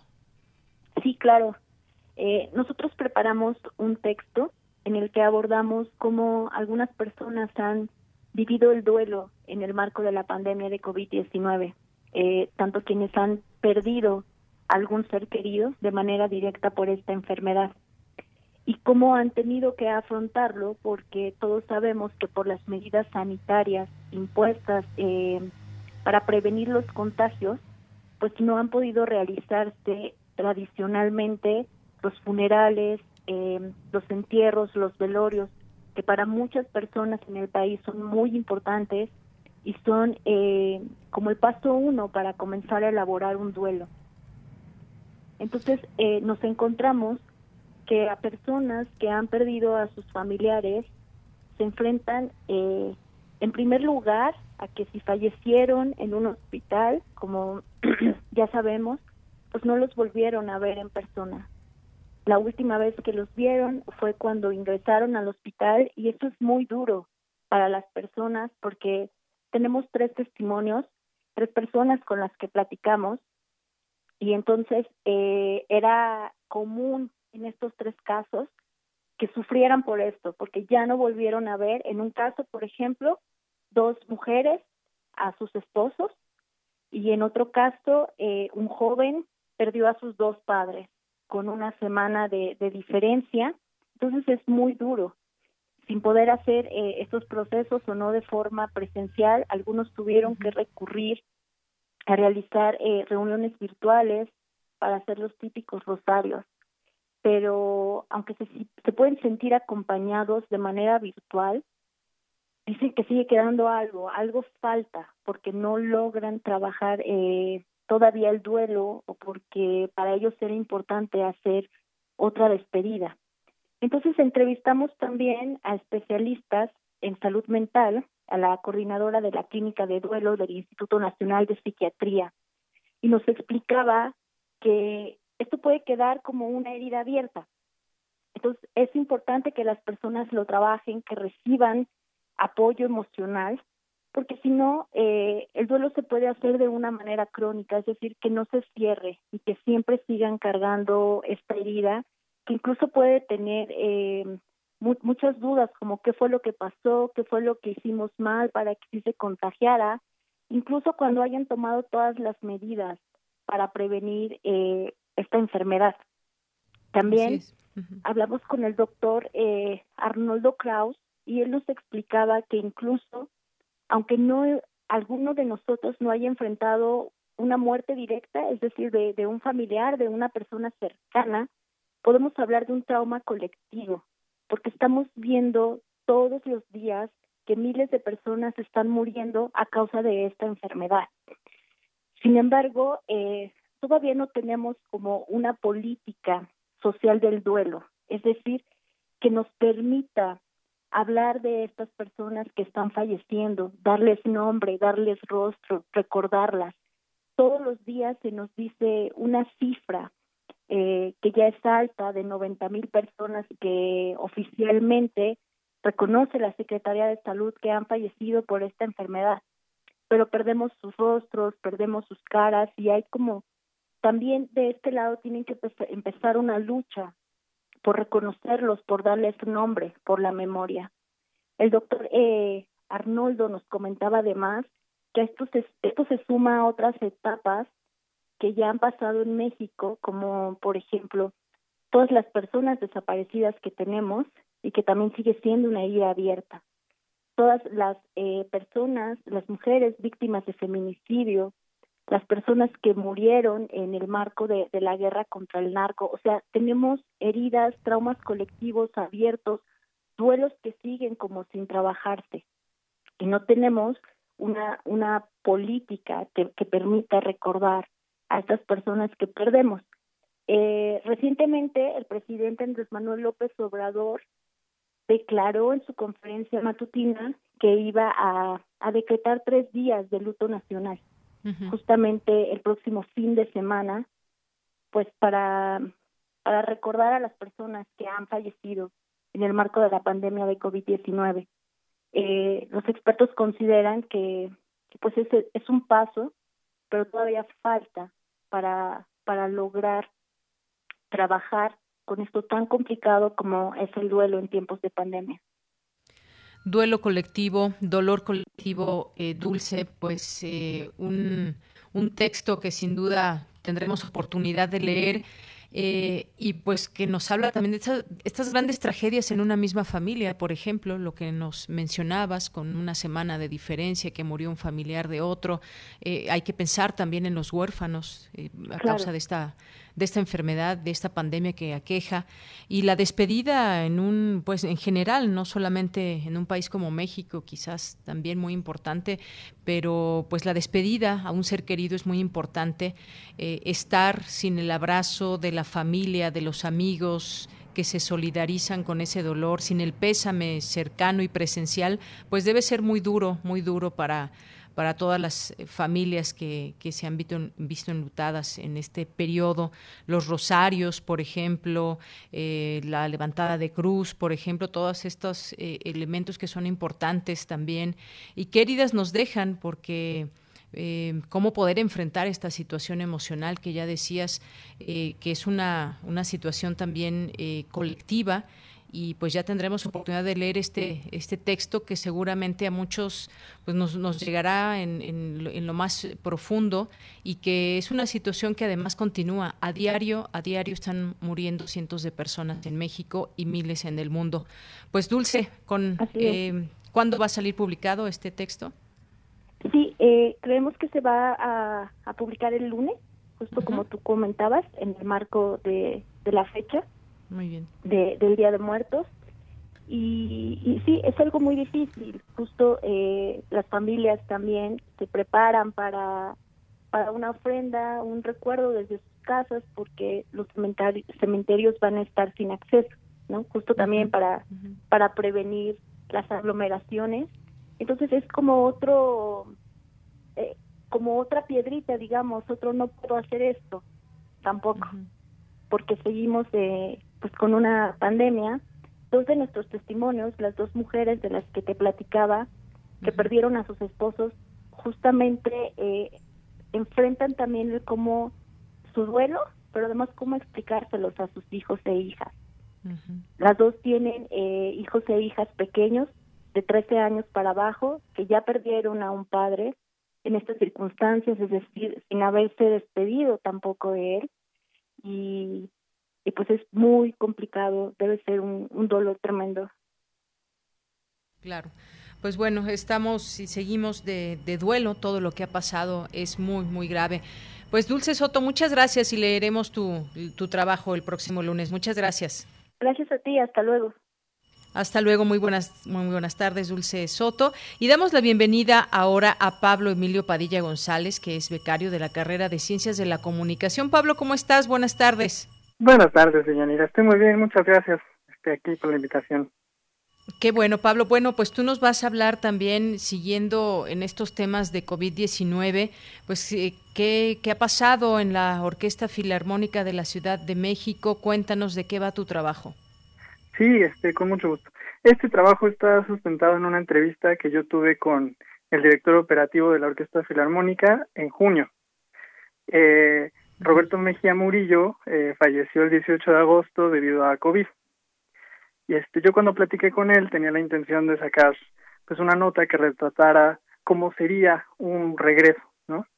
Eh, incluso cómo había afectado la pandemia a los trabajadores eh, administrativos y a los músicos de la misma orquesta, ¿no? Entonces, este, pude platicar con Roberto y él me dio un retrato muy optimista de un regreso en septiembre, ¿no? Y este platicamos de aspectos muy interesantes desde la perspectiva este, práctica, ¿no? De cómo iba a ser la adecuación y adaptación de los espacios para la seguridad de los músicos y del público. Así es. Y bueno, eh, pues esta quizás también es una, una gran muestra de los proyectos que quedan truncados.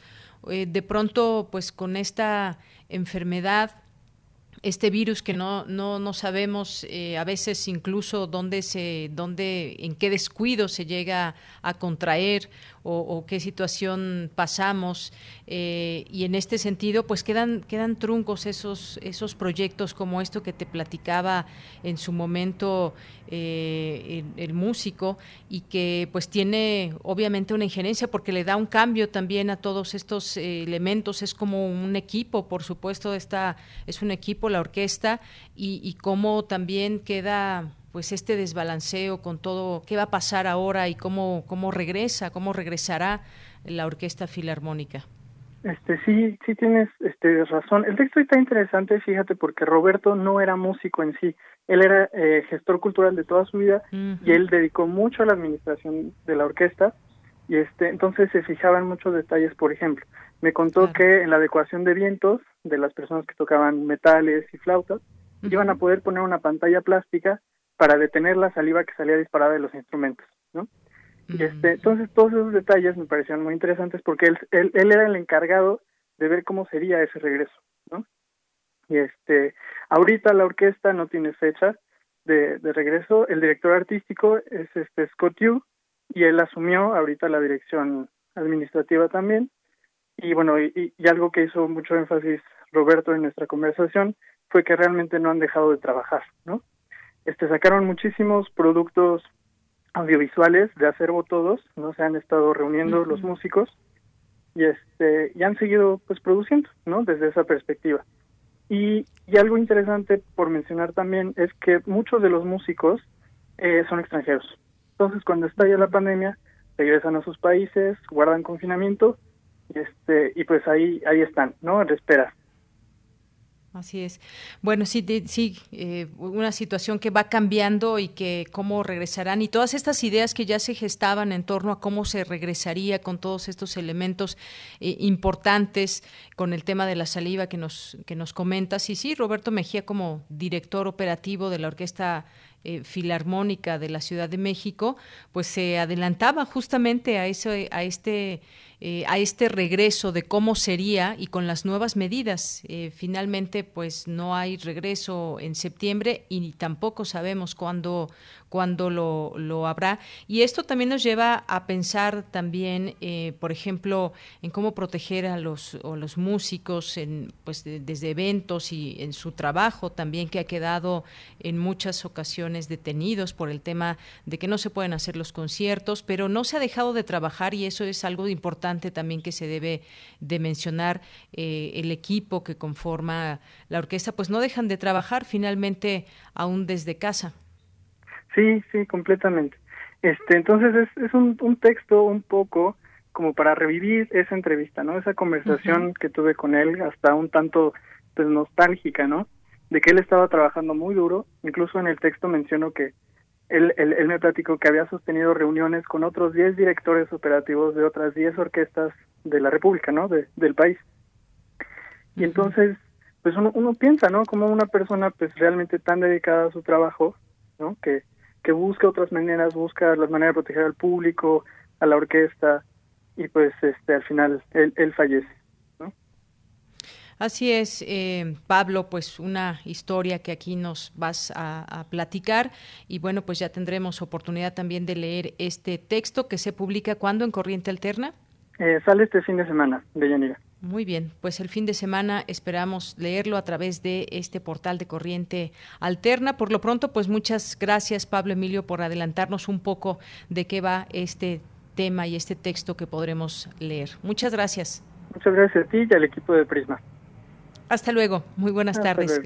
Gracias a Pablo Emilio Padilla González, becario de la carrera de Ciencias de la Comunicación, y este texto que nos presentará el fin de semana ligado a este tema de COVID-19 y la Orquesta Filarmónica de la Ciudad de México. Bueno, estas grandes orquestas que pues estábamos acostumbrados a ver en distintos recintos que también pues no, ah, no se ha podido regresar a estas a estas actividades y sobre todo pues esos llenos de pronto también con el público entusiasta y demás todo eso también nos hemos tenido que limitar todos estos meses pienso sí en los lugares en los distintos recintos en la sala, sala Nezahualcóyotl por ejemplo también en, en, los teatros en todos en todos los lugares. Bien pues vamos a, a continuar porque tu opinión es importante, síguenos en nuestras redes sociales, en Facebook como Prisma RU y en Twitter como arroba PrismaRU.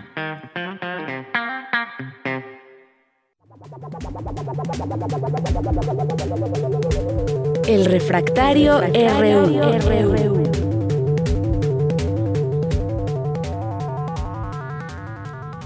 Bien, pues le doy la bienvenida al maestro Javier Contreras, maestro en Derecho, profesor de la FESA Catlán y de la Facultad de Derecho. ¿Cómo estás, Javier? Buenas tardes. Hola, ¿qué tal, Deyanera? Muy buena tarde para ti, para todo el amable auditorio de Prisma RU. Pues llegamos una vez más al final de la semana, vivos todos, vivas todas, qué maravilla. Y pues tendríamos que empezar con el siguiente tema, que es un bombazo para, para terminar la semana, mejor dicho, eh, en lo que ha mencionado el presidente de la República, una mujer al mando, la licenciada Rosa Isela Rodríguez, como nueva secretaria de Seguridad y Protección Ciudadana. A ver, este es un tema que creo que tiene que ser de interés de todos todas y todos los mexicanos, toda vez que se trata de el principal problema, creo yo, eh, dentro de México. Claro, tenemos eh, la pandemia, tenemos el tema económico, pero no podemos tapar el sol con un dedo y recordar que el asunto de la seguridad de nuestro país es una de las grandes problemáticas que heredó el gobierno de López Obrador. Pensar en Rosa Isela Rodríguez como nueva secretaria de Seguridad y Protección Ciudadana en sustitución de Alfonso Durazo, que se va a la aventura electoral para conquistar el estado de Sonora, pues nos lleva justamente a pensar en la nueva consolidación del modelo de seguridad en México. Habíamos platicado con anterioridad en este mismo espacio acerca de la salida del exsecretario Durazo y justamente nos cuestionábamos sobre la idea de pues qué iba a pasar, quién iba a llegar. Mucho se especuló acerca de si sería el todavía canciller Marcelo Ebrard o algún otro personaje de la vida pública que ocupara esta cartera de seguridad al tratarse pues de uno de los espacios más delicados en el gabinete del gobierno de México. Llega esta mujer, llega eh, Rosa Isela y junto con ella llega pues un perfil que podríamos decir no va del todo con la seguridad ciudadana o con los términos de protección ciudadana, pero que sin embargo tiene algo de experiencia también en la rama. Nosotros podemos encontrar desde la propia página del Gobierno de México en la coordinación de lo de la Marina Mercante, que ahora se va con la Secretaría de Marina, un breve perfil de, de la licenciada Rosa Isela, quien colaboraba justamente también como secretaria de Gobierno en el gobierno de la jefa de gobierno de la Ciudad de México, Claudia Sheinbaum. Aquí lo resaltable... Y estuvo también en el gobierno de Miguel Ángel Mancera, si no mal recuerdo, en Desarrollo Social. Exactamente. Aquí lo resaltable sería que eh, Rosa Isela ya ha estado justamente en las reuniones del Gabinete de Seguridad de manera constante. Entonces, cuando menos estamos en presencia de una persona que tiene una claridad de las estrategias promovidas por el Gobierno de México para poder contener el fenómeno de la violencia. Confío yo y creo yo que desde la experiencia particularmente en la Secretaría de Gobierno y en estas participaciones diarias durante estos dos años de gobierno del presidente López Obrador en el gabinete de seguridad que se convoca todas las mañanas antes de la conferencia matutina, podremos tener cuando menos una persona familiarizada con las problemáticas, consciente del paquete que involucra todo esto y que creo que con el liderazgo que ha sabido esgrimir en los diferentes encargos que ha ostentado, podrá sacar adelante esta nueva eh, problemática, esta nueva tarea que le ha encomendado el presidente de México. Veremos cómo avanza y sobre todo me parece que la misión más importante que tiene la nueva secretaria de Seguridad es llevar a buen término los acuerdos constitucionales, es decir, que para el año de 2024 las Fuerzas Armadas en México poco a poco dejen de dedicarse a las tareas de seguridad pública y puedan regresar a los cuarteles. Así es, Javier. Oye, un hombre que sonaba también en algún momento para esta secretaría, pues era el secretario de Seguridad Ciudadana, Omar García Harfush, quien pues ahora felicita a Isela Rodríguez luego de que la designara el presidente López Obrador. Y hay distintas reacciones ya en el, en el escenario. Eh, por ejemplo, la Coparmex dice que es una designación impertinente, pero en algo que coinciden, fíjate, todos los que, incluso quienes han criticado esta designación, es que tiene un perfil respetable y que es una persona honesta. Y esto, pues bueno, eh, evidentemente también es algo muy importante, pero nos debemos preguntar también en el, en el aspecto también de la preparación para el cargo que tiene o no tiene Rosa Isela Rodríguez. Creo que es un punto también en el que nos debemos centrar. Sí, definitivamente. El área de especialidad siempre será un tema eh, a seguir discutiendo y a, recuperar. Es por ello que he mencionado esto acerca de sus asistencias cotidianas a este eh, encuentro matinal sobre el estado parte de la seguridad en México. Creo yo que podríamos hablar ya aquí de una experiencia comprobable y consolidada, pero bueno, veremos cómo ocurre ya esto al calor del encargo y finalmente también hay algo en lo que tendríamos que fijarnos detenidamente. ¿Cómo va a ser la relación ya con, eh, con Isela al mando en términos de la Guardia Nacional con este tema del cambio operativo que ha sugerido, que ha mencionado el secretario de la Defensa, y por otra parte, los nombramientos que pueda llegar a ser. Eso va a ser muy importante. Recordemos que al final del día en las instituciones, la que sea, las del Estado mexicano y las de cualquier espacio del mundo, pues no se rigen con la voluntad de una sola persona. Veremos si hay cambios en las subsecretarías que integran esta Secretaría de Seguridad y Protección Ciudadana y, por supuesto, en las políticas que vaya a esgrimir la nueva secretaria de Seguridad. Efectivamente, pues bueno, ya veremos qué, qué sucede con este tema, como, como, pues en su regreso también, porque hay que recordar que está todavía convaleciente de COVID-19 y eh, también hay que, no, no puedo dejar de recordar las palabras de la secretaria de Gobernación, Olga Sánchez Cordero, donde dijo que en algún momento el gabinete de seguridad pues es el lugar más misógino y el que una mujer esté al mando, pues no sé si a muchos, a muchos hombres les, les guste también esto Javier. Pero bueno, ya, ya veremos qué, qué irá sucediendo poco a poco en este tema. Pero hay otro y tiene que ver con la Alianza Federalista y ahora pues esta amenaza de salirse de un pacto fiscal. ¿Cómo lo ves al análisis? Muchas gracias, Deyanira. Pues me parece, y lo diré abiertamente, algo ridículo.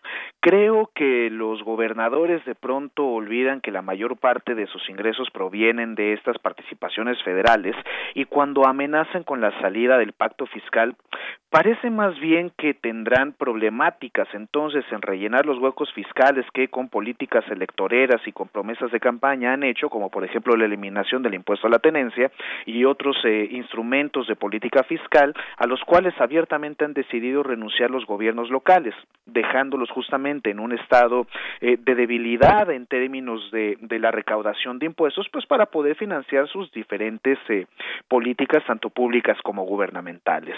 Vemos que esto ha ido increciendo, pensando primero en la amenaza del pacto fiscal, el surgimiento de esta supuesta eh, alianza federalista para hacerle frente a la CONAGO, pero no vemos ninguna especie de acción, ¿me explico? Es decir, vemos a Alfaro despotricando, vemos a otros eh, gobernadores despotricando, pero no vemos en realidad una acción donde salga el gobernador Alfaro a decir, jaliscienses, hoy vamos a poner un nuevo impuesto para sufragar las acciones del Estado de Jalisco que tanto trabaja por ustedes. Eso no lo vamos a encontrar, y no lo vamos a encontrar porque las elecciones están próximas a suceder y una reforma fiscal, tanto a nivel local como a nivel federal, generalmente no es bienvenida por el electorado. Por supuesto que atrae severos costos políticos que ninguno de estos personajes está dispuesto a asumir. Por lo tanto, la carga quién es el mejor chivo expiatorio, pues buscar al gobierno federal vía la Secretaría de Hacienda para poder pedir eh, mayores recursos. Y recordemos también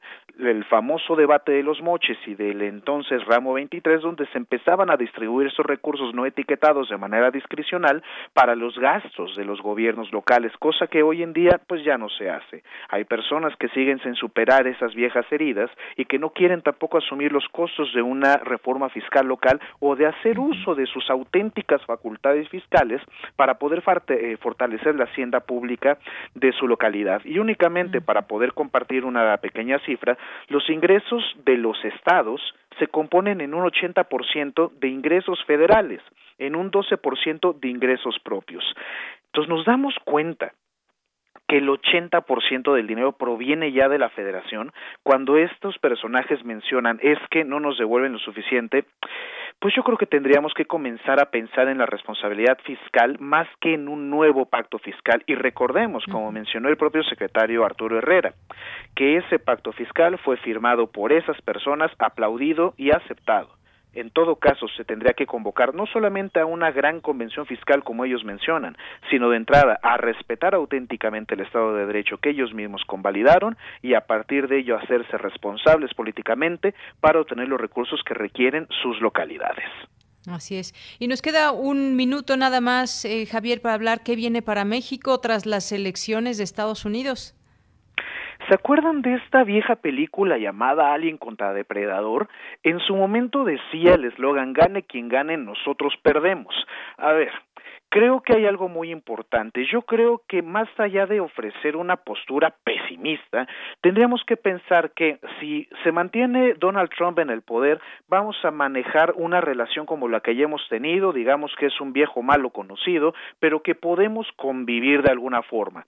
Eh, lo que no sé si vaya a radicalizar su discurso ante la independencia de comenzar un segundo mandato. Y por la parte de Joe Biden, que parece que es la persona que va a triunfar en este supermartes electoral, pues Joe Biden también es un tipo pulcro institucional que no creo que ponga algún eh, entrevelo entre los acuerdos llegados ya entre el gobierno de México y el gobierno de Estados Unidos, pensando cuando menos estrictamente en lo comercial. Valdría la pena ver las adecuaciones en términos laborales para la observación del TEMEC, sobre todo pensando que está el rumor de que Bernie Sanders podría ser secretario del Trabajo allá en Estados Unidos, pero lo principal será ver la cooperación en materia de seguridad. Quiero regresar a ese punto brevemente para mencionar, una vez que Biden tome el poder, si es que sea el caso, estudiar detenidamente cuáles van a ser estos nuevos enlaces de seguridad entre México y Estados Unidos y cómo podremos mejorar la política migratoria bilateral entre ambos estados para evitar las violaciones a los derechos humanos y encontrarnos un punto de equilibrio en el cual podamos respetar la vida de las personas. Muy bien, Javier, pues ya lo platicaremos el siguiente viernes tras conocer el resultado allá en Estados Unidos. Por lo pronto, gracias, buenas tardes y buen fin de semana. Gracias, Daniela, igualmente, y para todo el amable auditorio de Prisma RU, cuídense mucho y que tengan un excelente fin de semana. Hasta la próxima. Queremos escuchar tu voz. Nuestro teléfono en cabina es 55 36 43 39. Bien, pues nos vamos ahora, cerremos con Melomanía RU con Dulce Wet. Melomanía RU.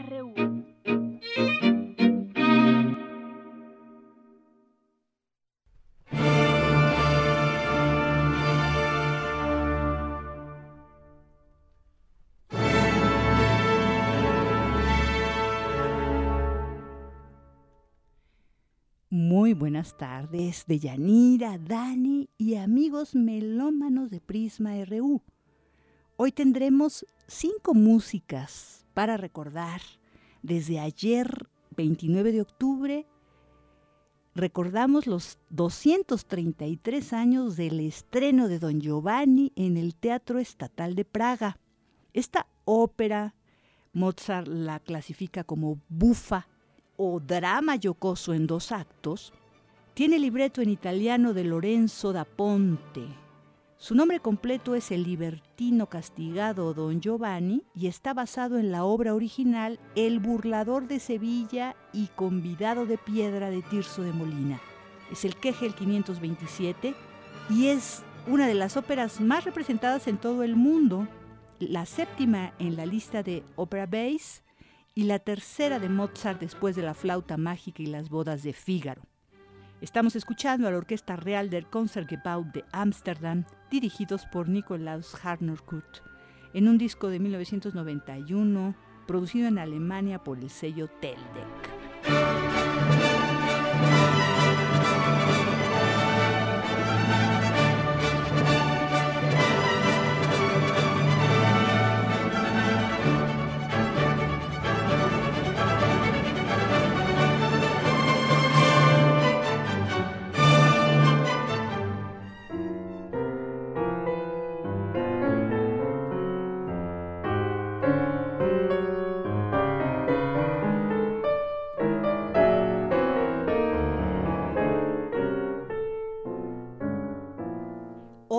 30 de octubre del 2020, celebramos el aniversario de nacimiento 123 de Agustín Lara, que no sabemos si nació el primero, el 30 o el 31 de octubre de 1897 en Tlacotalpan, Veracruz, México. También conocido como el Flaco de Oro o el músico poeta, es un compositor entrañable de la canción melódica mexicana. Lo recordaremos también el 6 de noviembre, la semana próxima, porque se cumplirán 50 años de su fallecimiento. De él conocemos, pues, Granada, inmortalizada por el tenor Mario Lanza, El Chotis Madrid, Noche Criolla, La Cumbancha, Noche de Ronda, solamente una vez, María Bonita. Y ahorita estamos escuchando Piensa en mí, en un arreglo y al piano por Abraham Barrera de un disco del sello Urtext que se llama Lara por Abraham Barrera, en donde vemos todo su afán cromático y dodecafónico por darle vida a Agustín Lara al piano.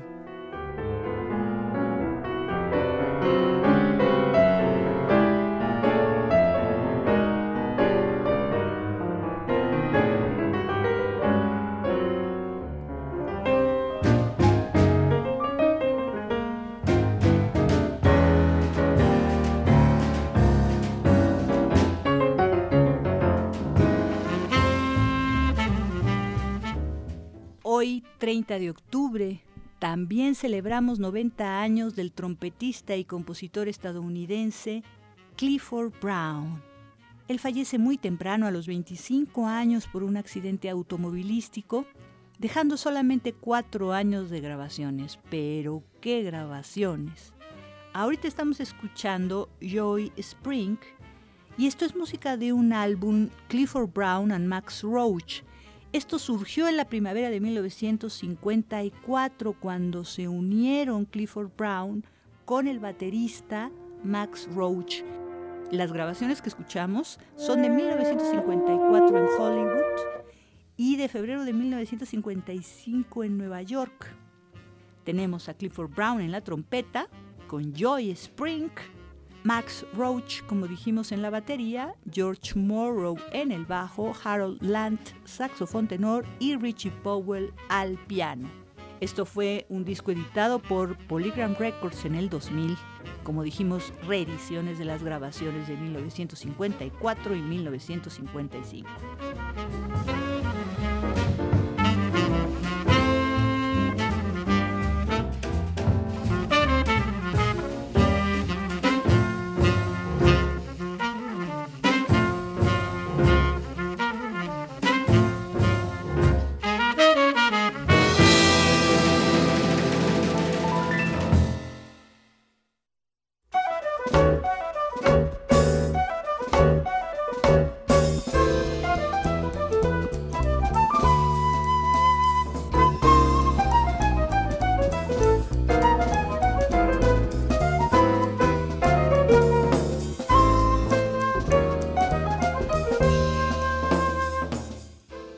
Recordamos a Pablo Hidalgo Wong in memoriam. Nace en 1963 este gran flautista y compositor de jazz y fallece apenas el pasado viernes 23 de octubre de este 2020 a los 56 años. Pablo Hidalgo Wong, con más de 20 años de carrera, padecía en los últimos años esclerosis lateral amiotrófica. Él pertenece a una gran familia de músicos. Se desarrolló como flautista, compositor, arreglista, líder de banda. Era profesor de música en la Academia de Jazz de la Escuela Superior de Música y apenas el año pasado se le rindió un gran homenaje en el Festival de Jazz de esa escuela, el número 46. Estamos escuchando ahora al Pablo Hidalgo Jazz Quartet con una de sus piezas emblemáticas, como se llama el disco, Martes 13, Pablo Hidalgo Jazz Quartet, con él mismo a la flauta, Marc Fabricator en el piano, Arturo Luna en el contrabajo y Fabián Cocho en la batería. Esto es un álbum del 2006 del sello Urtext.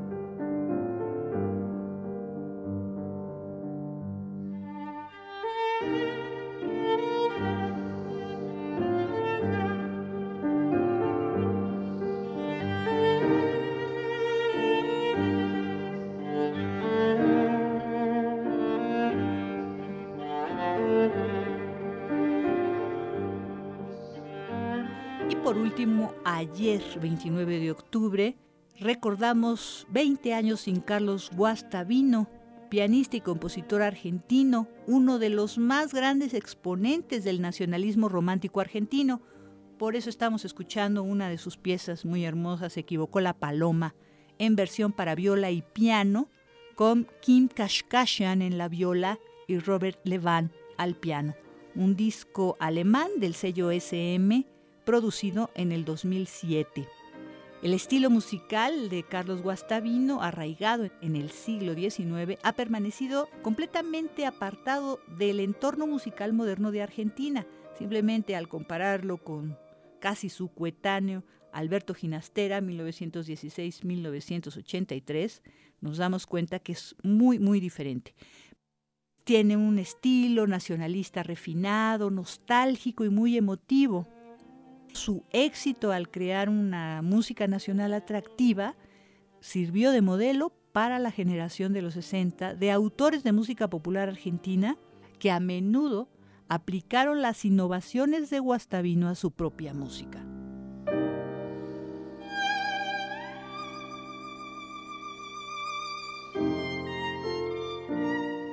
Y hasta aquí es todo por hoy en Melomanía. Se despide de ustedes Dulce Wet agradeciendo enormemente su escucha y atención.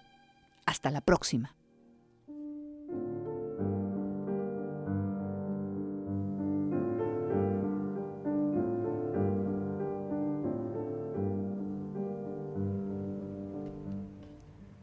Pues muchas gracias Dulce Wet por esta Melomanía RU y ya con esto llegamos al final de esta emisión. Muchísimas gracias por su atención. Que tengan un excelente fin de semana. Nos escuchamos el lunes. A nombre de todo el equipo, soy de Yanira Morán. Muy buenas tardes.